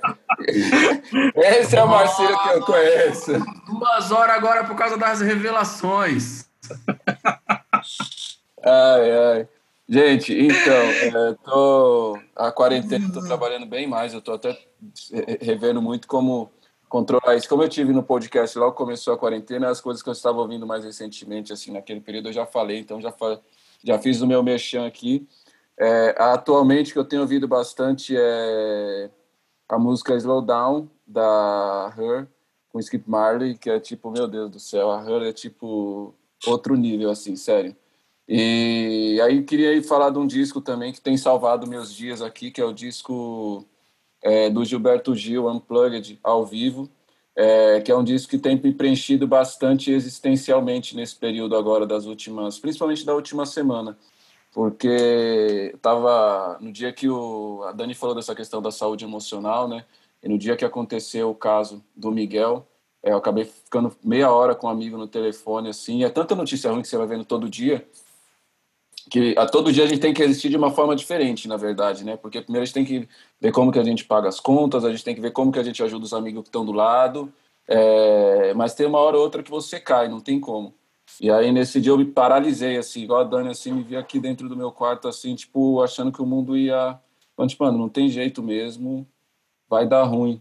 E aí eu vi um, entrei no celular e vi uma live da Tereza Cristina e ela tinha acabado de o Gil tinha surpreendido ela e tinha entrado na live ah, dela. foi tão lindo.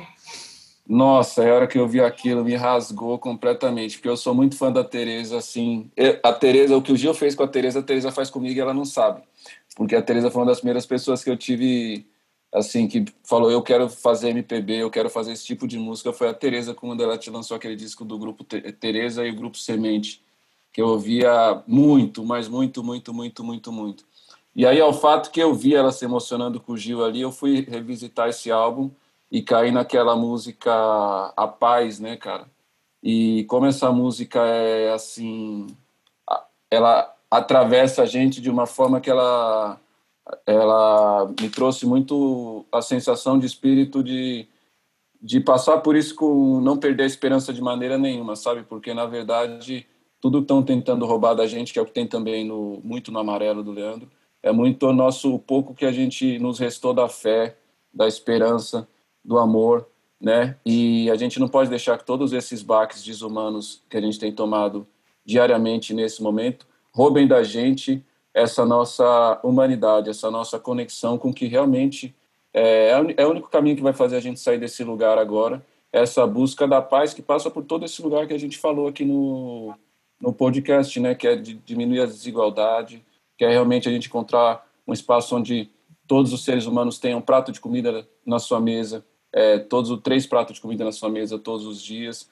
E a hora que eu peguei, me, me ouvindo essa música, eu peguei, me acalmou assim, eu fiquei muito pensando é, na forma como ela foi construída, na letra, e de como nesse momento que a gente está vivendo ela tem me ancorado assim para não perder essa esperança, né? É acordar, é você, mano, por mais que você vai trabalhar em casa, mano, toma um banho, bota uma roupa como se fosse sair, sabe? Isso tem me ajudado muito. Não, tipo, é, fazer, viver uma rotina como se tivesse desabando diariamente, sabe? Tentar, de alguma maneira, construir uma rotina para cima, sabe? De ouvir uma música, de se vestir mesmo para ir trabalhar. Mesmo você vai trabalhar no meu quarto aqui, que eu tô no meu quarto, eu todo dia faço questão de acordar, lavar a barba, tomar um banho, colocar uma roupa como se eu fosse para rua mesmo e fazer um trampo externo e sento aqui e vou, entendeu? Criar esses rituais para esse momento, assim.